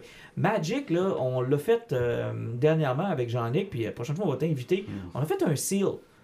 Ça nous Ok, a coûté 35$ piastres chaque, 40$, piastres, 40$ piastres Ouais. chaque. On est arrivé avec nos boîtes, il y a 6 boosters là-dedans. Oh oui, c'est ça, j'en ai fait un. euh, Monte-toi un deck avec ça. Puis on avec. on joue avec. Martin chiale à toi et tout. tout et tout. On a eu du fun avec. À un moment donné, on a mis ça de côté. On a décidé de jouer avec euh, nos commanders. Puis on a passé au final Mais tu sais, c'est Ouais. pour ça que plusieurs euh, maisons ont, sor- ont sorti des jeux qui ressemblent beaucoup à Donjon Dragon dans les, dans les jeux de plateau. Euh, avec Patrice, on a déjà joué à Star Wars. les Star Moi, Wars, derrière moi, j'avais embarqué beaucoup dans les jeux de IDW, chez les jeux de Tortoise Oui, et de Batman. Les jeux de. Batman, les jeux de tu sais, c'est- des jeux où c'est à peu près le même principe que du Donjon Dragon parce que tu as des personnages avec des pouvoirs qui ont des mouvements qui se rappro- rapprochent beaucoup du Donjon Dragon et des attaques qui ressemblent, sauf que tu enlèves le mouvement, le- l'effet gameplay, tu pas besoin de jouer le personnage. Tu fais une mission puis tu as des ennemis à abattre.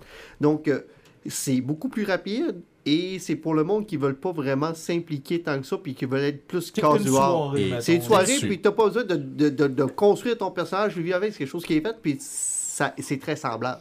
Tu parlais tantôt, Alan, de le côté addictif, mettons, de, de Hogwarts, de- de faire des quêtes, d'aller ramasser des systèmes à l'infini.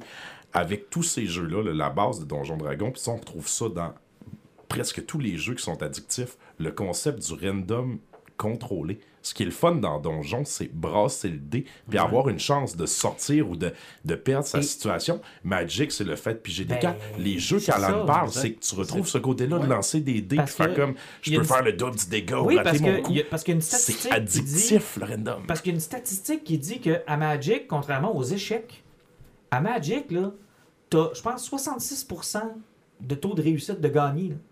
Oui, c'est C'est c'est pas que des skills, si il y a ton- un élément de chance. Même si ton deck est le meilleur, Uh-huh. là, à cause du random, puis des- tu vas finir par, par perdre 30% de tes matchs. Ah oui, oui. Ouais. Tu sais, Je moi, regarde l'heure, là, puis euh, les statistiques pour les machines Loto-Québec les bars, c'est-tu bon? Ben, euh, Non! mais mais c'est vrai parce que, tu sais, aux échecs, y, y il y a une façon de presque jamais perdre. Ça existe, là. Ah oui. Les vrais bons Les- joueurs, là. Les, les échecs, c'est un jeu de, de skills. Hmm. C'est que- ça. Dans le fond, tu peux t'améliorer, ouais, t'apprends les jeux, t'apprends les, les stratégies. Jeux, Il n'y a pas, euh, ouais. y a pas de, y a pas de Les chance mouvements. aux échecs. Mais tu sais, puis tu disais, tu riais de l'Auto-Québec, mais je veux dire, c'est pour ça qu'ils font autant d'argent avec ça. C'est le côté random de la Le chose. hasard. Exact. Le Puis le poker a de moins en moins de random aussi.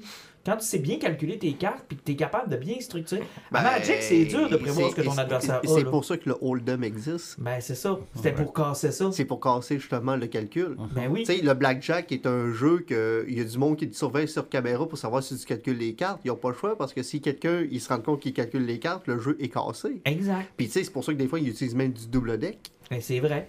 Puis tandis qu'à Magic, sais, à, à moins de bien connaître ton adversaire puis de jouer régulièrement contre lui, euh, tu sais pas ce qui peut être. tu Et- Moi, j'ai découvert Ouais, que le temps même- que. Et même à ça, même si tu, tu joues contre un adversaire contre qui ton deck est optimisé, si je sais pas, ta main de départ, t'as 6 créatures, t'as une laine, puis t'en repognes pas après, tu vas ça. perdre la game. Exactement. Comme moi, je- ce qui m'a fait entrer là-dedans, c'est d'être d'avoir de se créer des réunions avec mon, mon ami Dave. Puis on connaît nos decks. Là. écoute son maudit deck 5 couleurs qui vaut une fortune il n'y a pas de bon sens. Puis tu sais l'autre jour on a fait une, des games. Et à date dans nos victoires on est toujours à égalité parce que lui il gagne moi je gagne lui il gagne moi Ben je gagne. non. puis écoute j'ai eu une partie là où j'avais besoin de plusieurs couleurs et après la partie, j'ai dû tourner 22 cartes avant de trouver ma carte rouge pour être capable d'avoir du mana. Et c'était l'enfer. là. Écoute, ça faisait si tôt que je me faisais ramasser puis j'avais pas le droit. Ben, Tu on, a un ami commun là, dernièrement qui avait mis euh, le, le prix de son listing de cartes Magic parce que lui, ça fait, fait presque 30 ans qu'il est là-dedans. Moi, depuis le début. Et Il a, il a mis son listing, puis tu sais, c'est parce que des sites que tu mets toutes les cartes que Ouais. t'as, là, ça sortait à 22 000 US, Ben, je pense, en carte ouais. Magic, qu'est-ce qu'il y avait? Notre ami. Kevin, Ouais. euh, quand je suis allé cet été chez Kevin, que je salue, je sais que c'est un auditeur des injustes, puis euh, c'est tellement le fun d'aller chez Kevin. Toujours bien reçu, on a de bons Toujours. souvenirs. Il est euh, tellement sympathique. Ah, le- écoute, euh, lui et sa conjointe Karine, que je salue, puis il nous parlait qu'il a refait sa toiture avec son deck. Mhm. Ah, mais, euh, c'est du Ouais, carton, hein, c'est Ouais, du carton l'eau rentrer. Non, non, non! Ah, Les grands esprits. Alan, les grands esprits. Les grands esprits se rencontrent. Allez donc jouer à World Legacy. moi, je connais un gars qui a mis le cash down de sa maison, 30 000 avec son Magic. Ben oui. Ouais. Ben, écoute, Euh, je vous dirai pas qu'est-ce qui s'est passé là, avec mon Boba Fett, OK? Ton Boba Fett. Je vous en parlerai hors des ondes qu'est-ce qui s'est passé avec mon Boba Fett. OK. Mais ceux qui jouaient Alpha, Beta, euh, même Urza Legacy, Mhm. euh, il y avait des cartes là-dedans. Écoute, moi, anecdote, on va chez euh, aux deux légendes avec Guillaume. Puis nous autres, on a recommencé à jouer. Donc, nos decks étaient, avec le temps, étaient contaminés par le fait qu'on jouait toujours les deux mêmes personnes ensemble. Fait que nos decks avaient des réponses. Tu sais, des Ah, cartes des cartes qui n'ont pas de rapport, que tu jouerais jamais, mais que parce qu'on était l'un contre l'autre, ça marchait. Puis euh, Guillaume me regarde nos decks, puis à un moment donné, il tombe sur deux Serra Sanctum dans mon deck. Il dit Tu fais avec ça? Je dis Ben, j'ai euh, j'ai deux Serra Ouais, Sanctum à 12$, piastres, ils doivent valoir euh, 21-22$. piastres. Il dit ça? Non, non, non. Il dit T'as pour à peu près 1000$ piastres de cartes avec les deux, là. J'ai fait quoi? Comme, Dis pas ça, ma blonde, dis pas ça, ma blonde. Pardon Non, non, j'en ai qui parlent pas parce que c'est que Ouais, Sophie non, écoute. C'est silence radio ici. Bonjour, Sophie du futur. Avez-vous Je remarqué que Jean-Nic n'a pas dit encore un seul mot? C'est qu'il sait pertinemment que Euh, Sophie est une auditrice. Mais moi, Hey, ce moi, sera pas je- long, Sophie, si tu écoutes, Faucon Millennium. Faucon Millennium. Je, je vous perds, les gars. Je vous entends mal, De toute façon, Sophie, dis-toi la chose suivante. euh, Arthur va faire de très longues études payées. Avec deux ou trois cartes. Ah oui. Mais, mais tout ça pour dire que tu sais, ceux qui ont conservé ces cartes-là, ils, ont fait, euh, ils ont fait des folies. là. Le Black Lotus est rendu à combien? Hey, écoute, Black Lotus, le dernier s'est vendu à combien? Ça, ça, ça, 50 000, il me semble. Non, non, non, plus que ça. Ah L'affaire, oui, c'est que le plus haut- l- évalué le plus haut, là, il dépasse là, les centaines de mille. Mais il y en a un qui a sorti 60 ou 75 000. là. Hey, c'est incroyable, j'en ai, tu sais, quand j'ai commencé à jouer, on allait, ça s'appelait la cartomancie à, à Chicoute. Euh, non, c'était tactique. Euh, moi, c'était cartomancie. Cartomancie? Euh, ouais.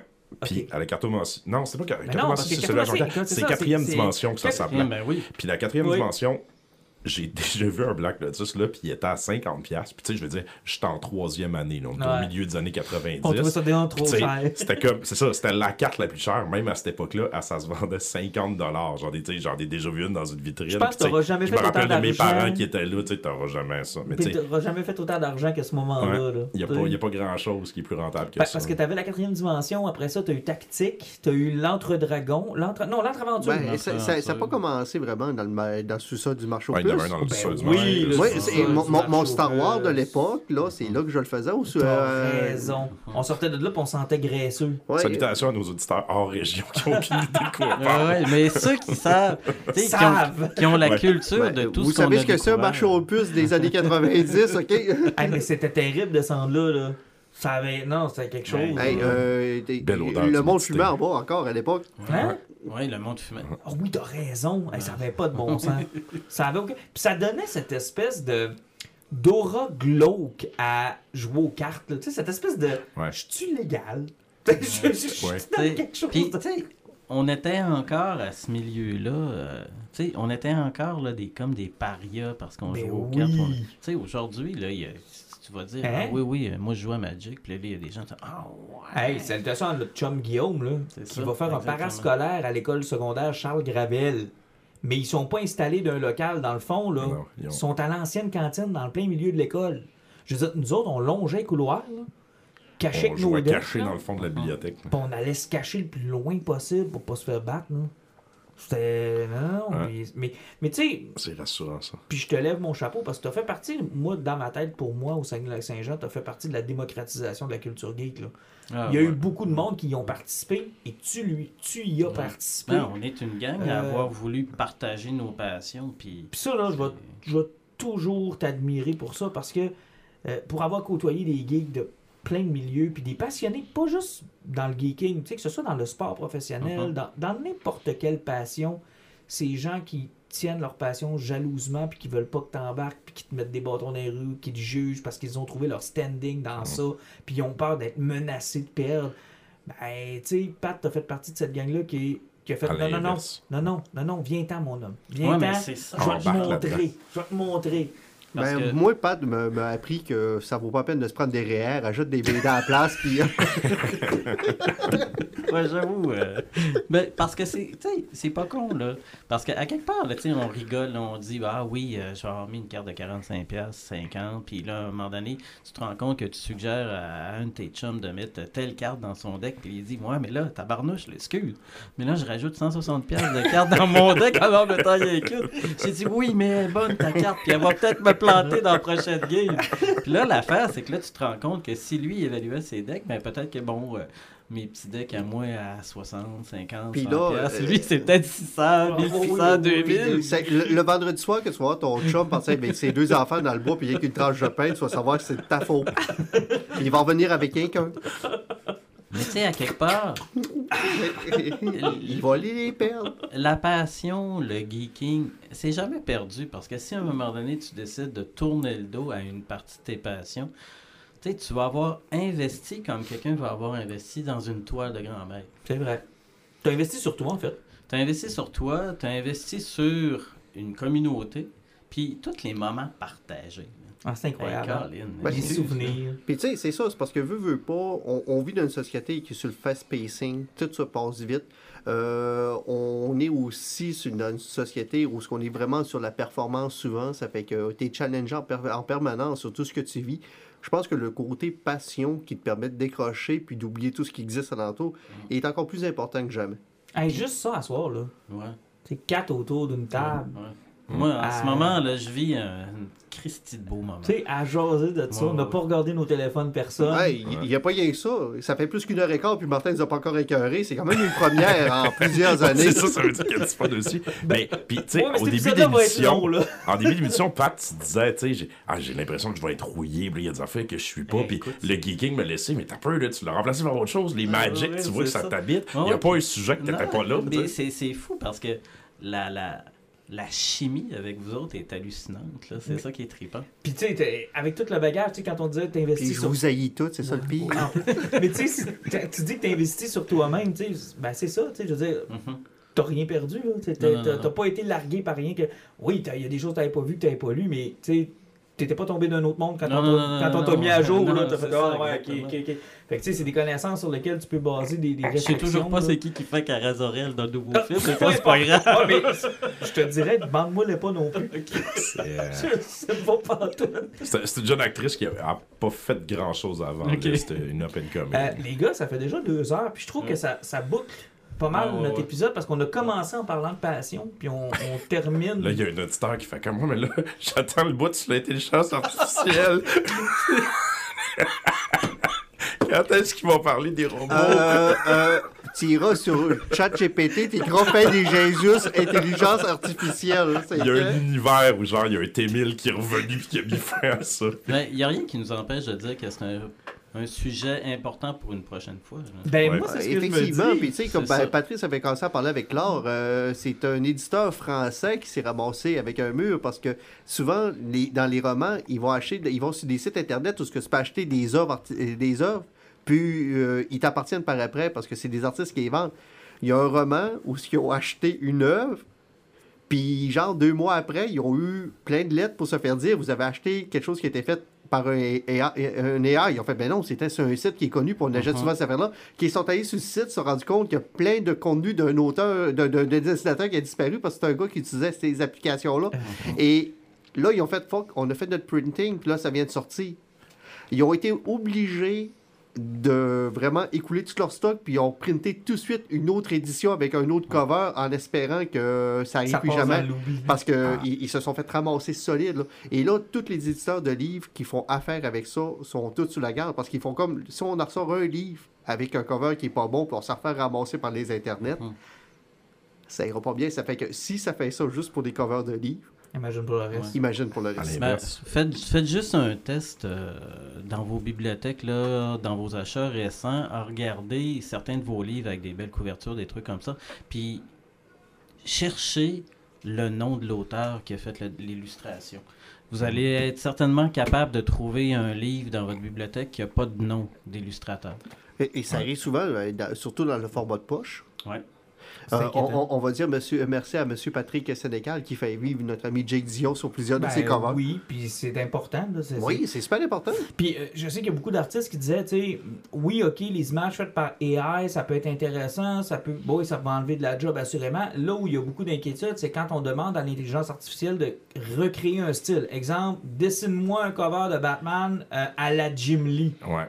En mélangeant Là- Capullo puis Jim Lee, Là- mettons. là- Et c'est déjà effrayant ce qui sort là, de là. ça s'est fait parce que une des polémiques qu'il y a eu, et là, je, je vais tomber sur ceux qui, qui, qui- qui aiment la musique, ben, c'est arrivé avec, euh, avec Nick Cave dernièrement, Mhm. où il y a quelqu'un qui a utilisé un émulateur d'intelligence artificielle et qui a dit Fais-moi une tonne comme lui. Ben oui. Et là, lui, il l'a su et il a planté le gars en disant Même moi, dans mes pires moments, j'aurais pas été capable de faire une crap comme ça. Et là, ça a encore plus alimenté le fait que là, euh, tu sais, on pourrait faire, euh, tu sais, on pourrait copier tout le style des Et, aventures euh, orgiaques de Jean-Nic Ben oui. En faisant autre chose. Et on, on va saluer tous nos profs du cégep et de l'université qui sont pognés avec ce beau problème-là. Ah, ça, ça va être horrible. Et, sérieusement, on va être rendu à retourner au niveau où ce que plus personne ne va avoir le droit de remettre un travail fait à l'ordinateur, tout va devoir être écrit à la main. Mais ça, ça leur ferait peut-être du bien, par exemple. De réécrire un Ouais, peu? d'apprendre à écrire un peu à la main. là. Moi, je, je, je, je trouve ça un peu triste d'avoir perdu ça. Je me force à prendre des notes maintenant. Pour moi, je prends toutes mes notes à la main. Je suis pas capable Ouais, de lire un crayon, moi je trouve que c'est une, c'est une invention incroyable. Tu viens de finir les grottes de, de la Scope. Je, de vous chance. invite à aller euh, lire sur le sujet, vous informer. Puis, tu sais, je vais me faire, mettons, optimiste là-dessus. là. À l'inverse, il y a un dude qui à peu près aussi bien que moi. Donc, pour vous donner une idée, qui a plafonné en maternelle. Genre, je, fais un corps, je fais pas une tête, puis les bras sont connectés sur la tête. C'est à peu près ça mon style de dessin. Il y a un dude qui, qui est incapable de dessiner, qui a fait un graphic novel au complet avec une intelligence artificielle. Aïe, aïe. Tout ce qu'il a eu besoin de faire, dans le fond, c'est de séquencer. Puis lui, il a écrit les moments. Et il a fait une histoire qui se tient. Vous irez voir, c'est magnifique. Si on vous le disait pas, vous, vous seriez convaincu Ouais, que ce gars est un Euh, artiste de il, génie. il- il faut savoir rechercher les défauts qu'ils ont, puis malheureusement, c'est pas, il faut être un artiste pour trouver les défauts de la- Ouais. du dessin de spotter. sinon tu le vois pas. Tu sais, il y a du bon comme il y a du mauvais. C'est la, la sur- c'est l'abus comme dans toute chose. Sais, Mm. Il y a des gens qui vont arriver puis qui vont dire là, je vais refaire un truc comme Greg Capullo, ben je vais refaire un artiste, je vais refaire une toile comme De Vinci. Puis euh, il y a personne qui le sait. Puis à un moment donné, je vais la sortir parce que je vais l'avoir tachée, je vais avoir mis du Mais- vieux café dessus, puis je vais faire dire que Ah, c'est une ancienne. De Vinci. En, en réalité, c'est encore plus simpliste que ça. On le vit avec l'industrialisation, avec la pénurie de main-d'œuvre. L'industrialisation est en mode accéléré. Euh, L'intelligence artificielle nous met encore plus la face devant notre désuétude. Ça fait que l'humanité est en train de faire face au fait que on n'est plus le alpha. La machine est capable de nous remplacer sur à peu près tous les niveaux et l'intelligence artificielle, c'est exactement ce qui est en train de nous faire là. Ouais, ouais. Parce que c'est arrêté, Ça, c'est le moment où je parlais tantôt de Témil. Mais, effectivement, c'est juste ça, parce que le monde dit on veut plus faire ces jobs-là, on va créer des, des robots qui vont la faire à ta place. Et là, on est en train de faire des robots qui vont réussir à penser à ta place. On, on est rendu là, c'est parce que l'humanité fait face à cette désuétude et c'est ce qui nous fait peur involontairement. Puis c'est, on a juste raison d'avoir peur de ça. Juste pour euh, l'information des auditeurs, il est actuellement 8h38 et c'est véritablement juste une bière qu'Alan a pris. Donc c'est. il est encore. Aux armes, citoyens, détruisons les robots. Vous avez un aspirateur qui vous regarde croche ce soir, prenez pas de chance. Crissez-le par la fenêtre. Ben, ça a passé des nouvelles dernièrement. Les aspirateurs robots envoyaient des photos. T'étais espionné par ton aspirateur robot. Ok, on, va arrêter là parce qu'on va, je va avoir une bonne talk avec Alan en dehors des ondes. Euh, On- C'est le moment intervention de cette soirée. On va vous laisser. J'ai été remplacé avant hier, en réalité. On va va aller jaser avec Alan. On va le calmer. On va y ouvrir une deuxième bière. Ça devrait normalement passer. Hey, messieurs, ce fut un plaisir. Vraiment. Euh, vous comprendrez que j'ai coupé le poison à 2h07. Euh, on aura l'occasion d'y revenir. un peu J'en avais quatre Ah non, cette semaine. cette semaine, tu vas prendre ton trou. Je te le dis tout de suite, tu vas prendre ton trou. Aller travailler dans des alumineries, c'est la meilleure façon de se débarrasser des robots. OK, comme vous, vous voyez qu'on a un problème. Hey, messieurs, merci. Merci pour tout et euh, bon 101e épisode. Ouais. Et à un autre 101, qui sait? Mm. Voilà.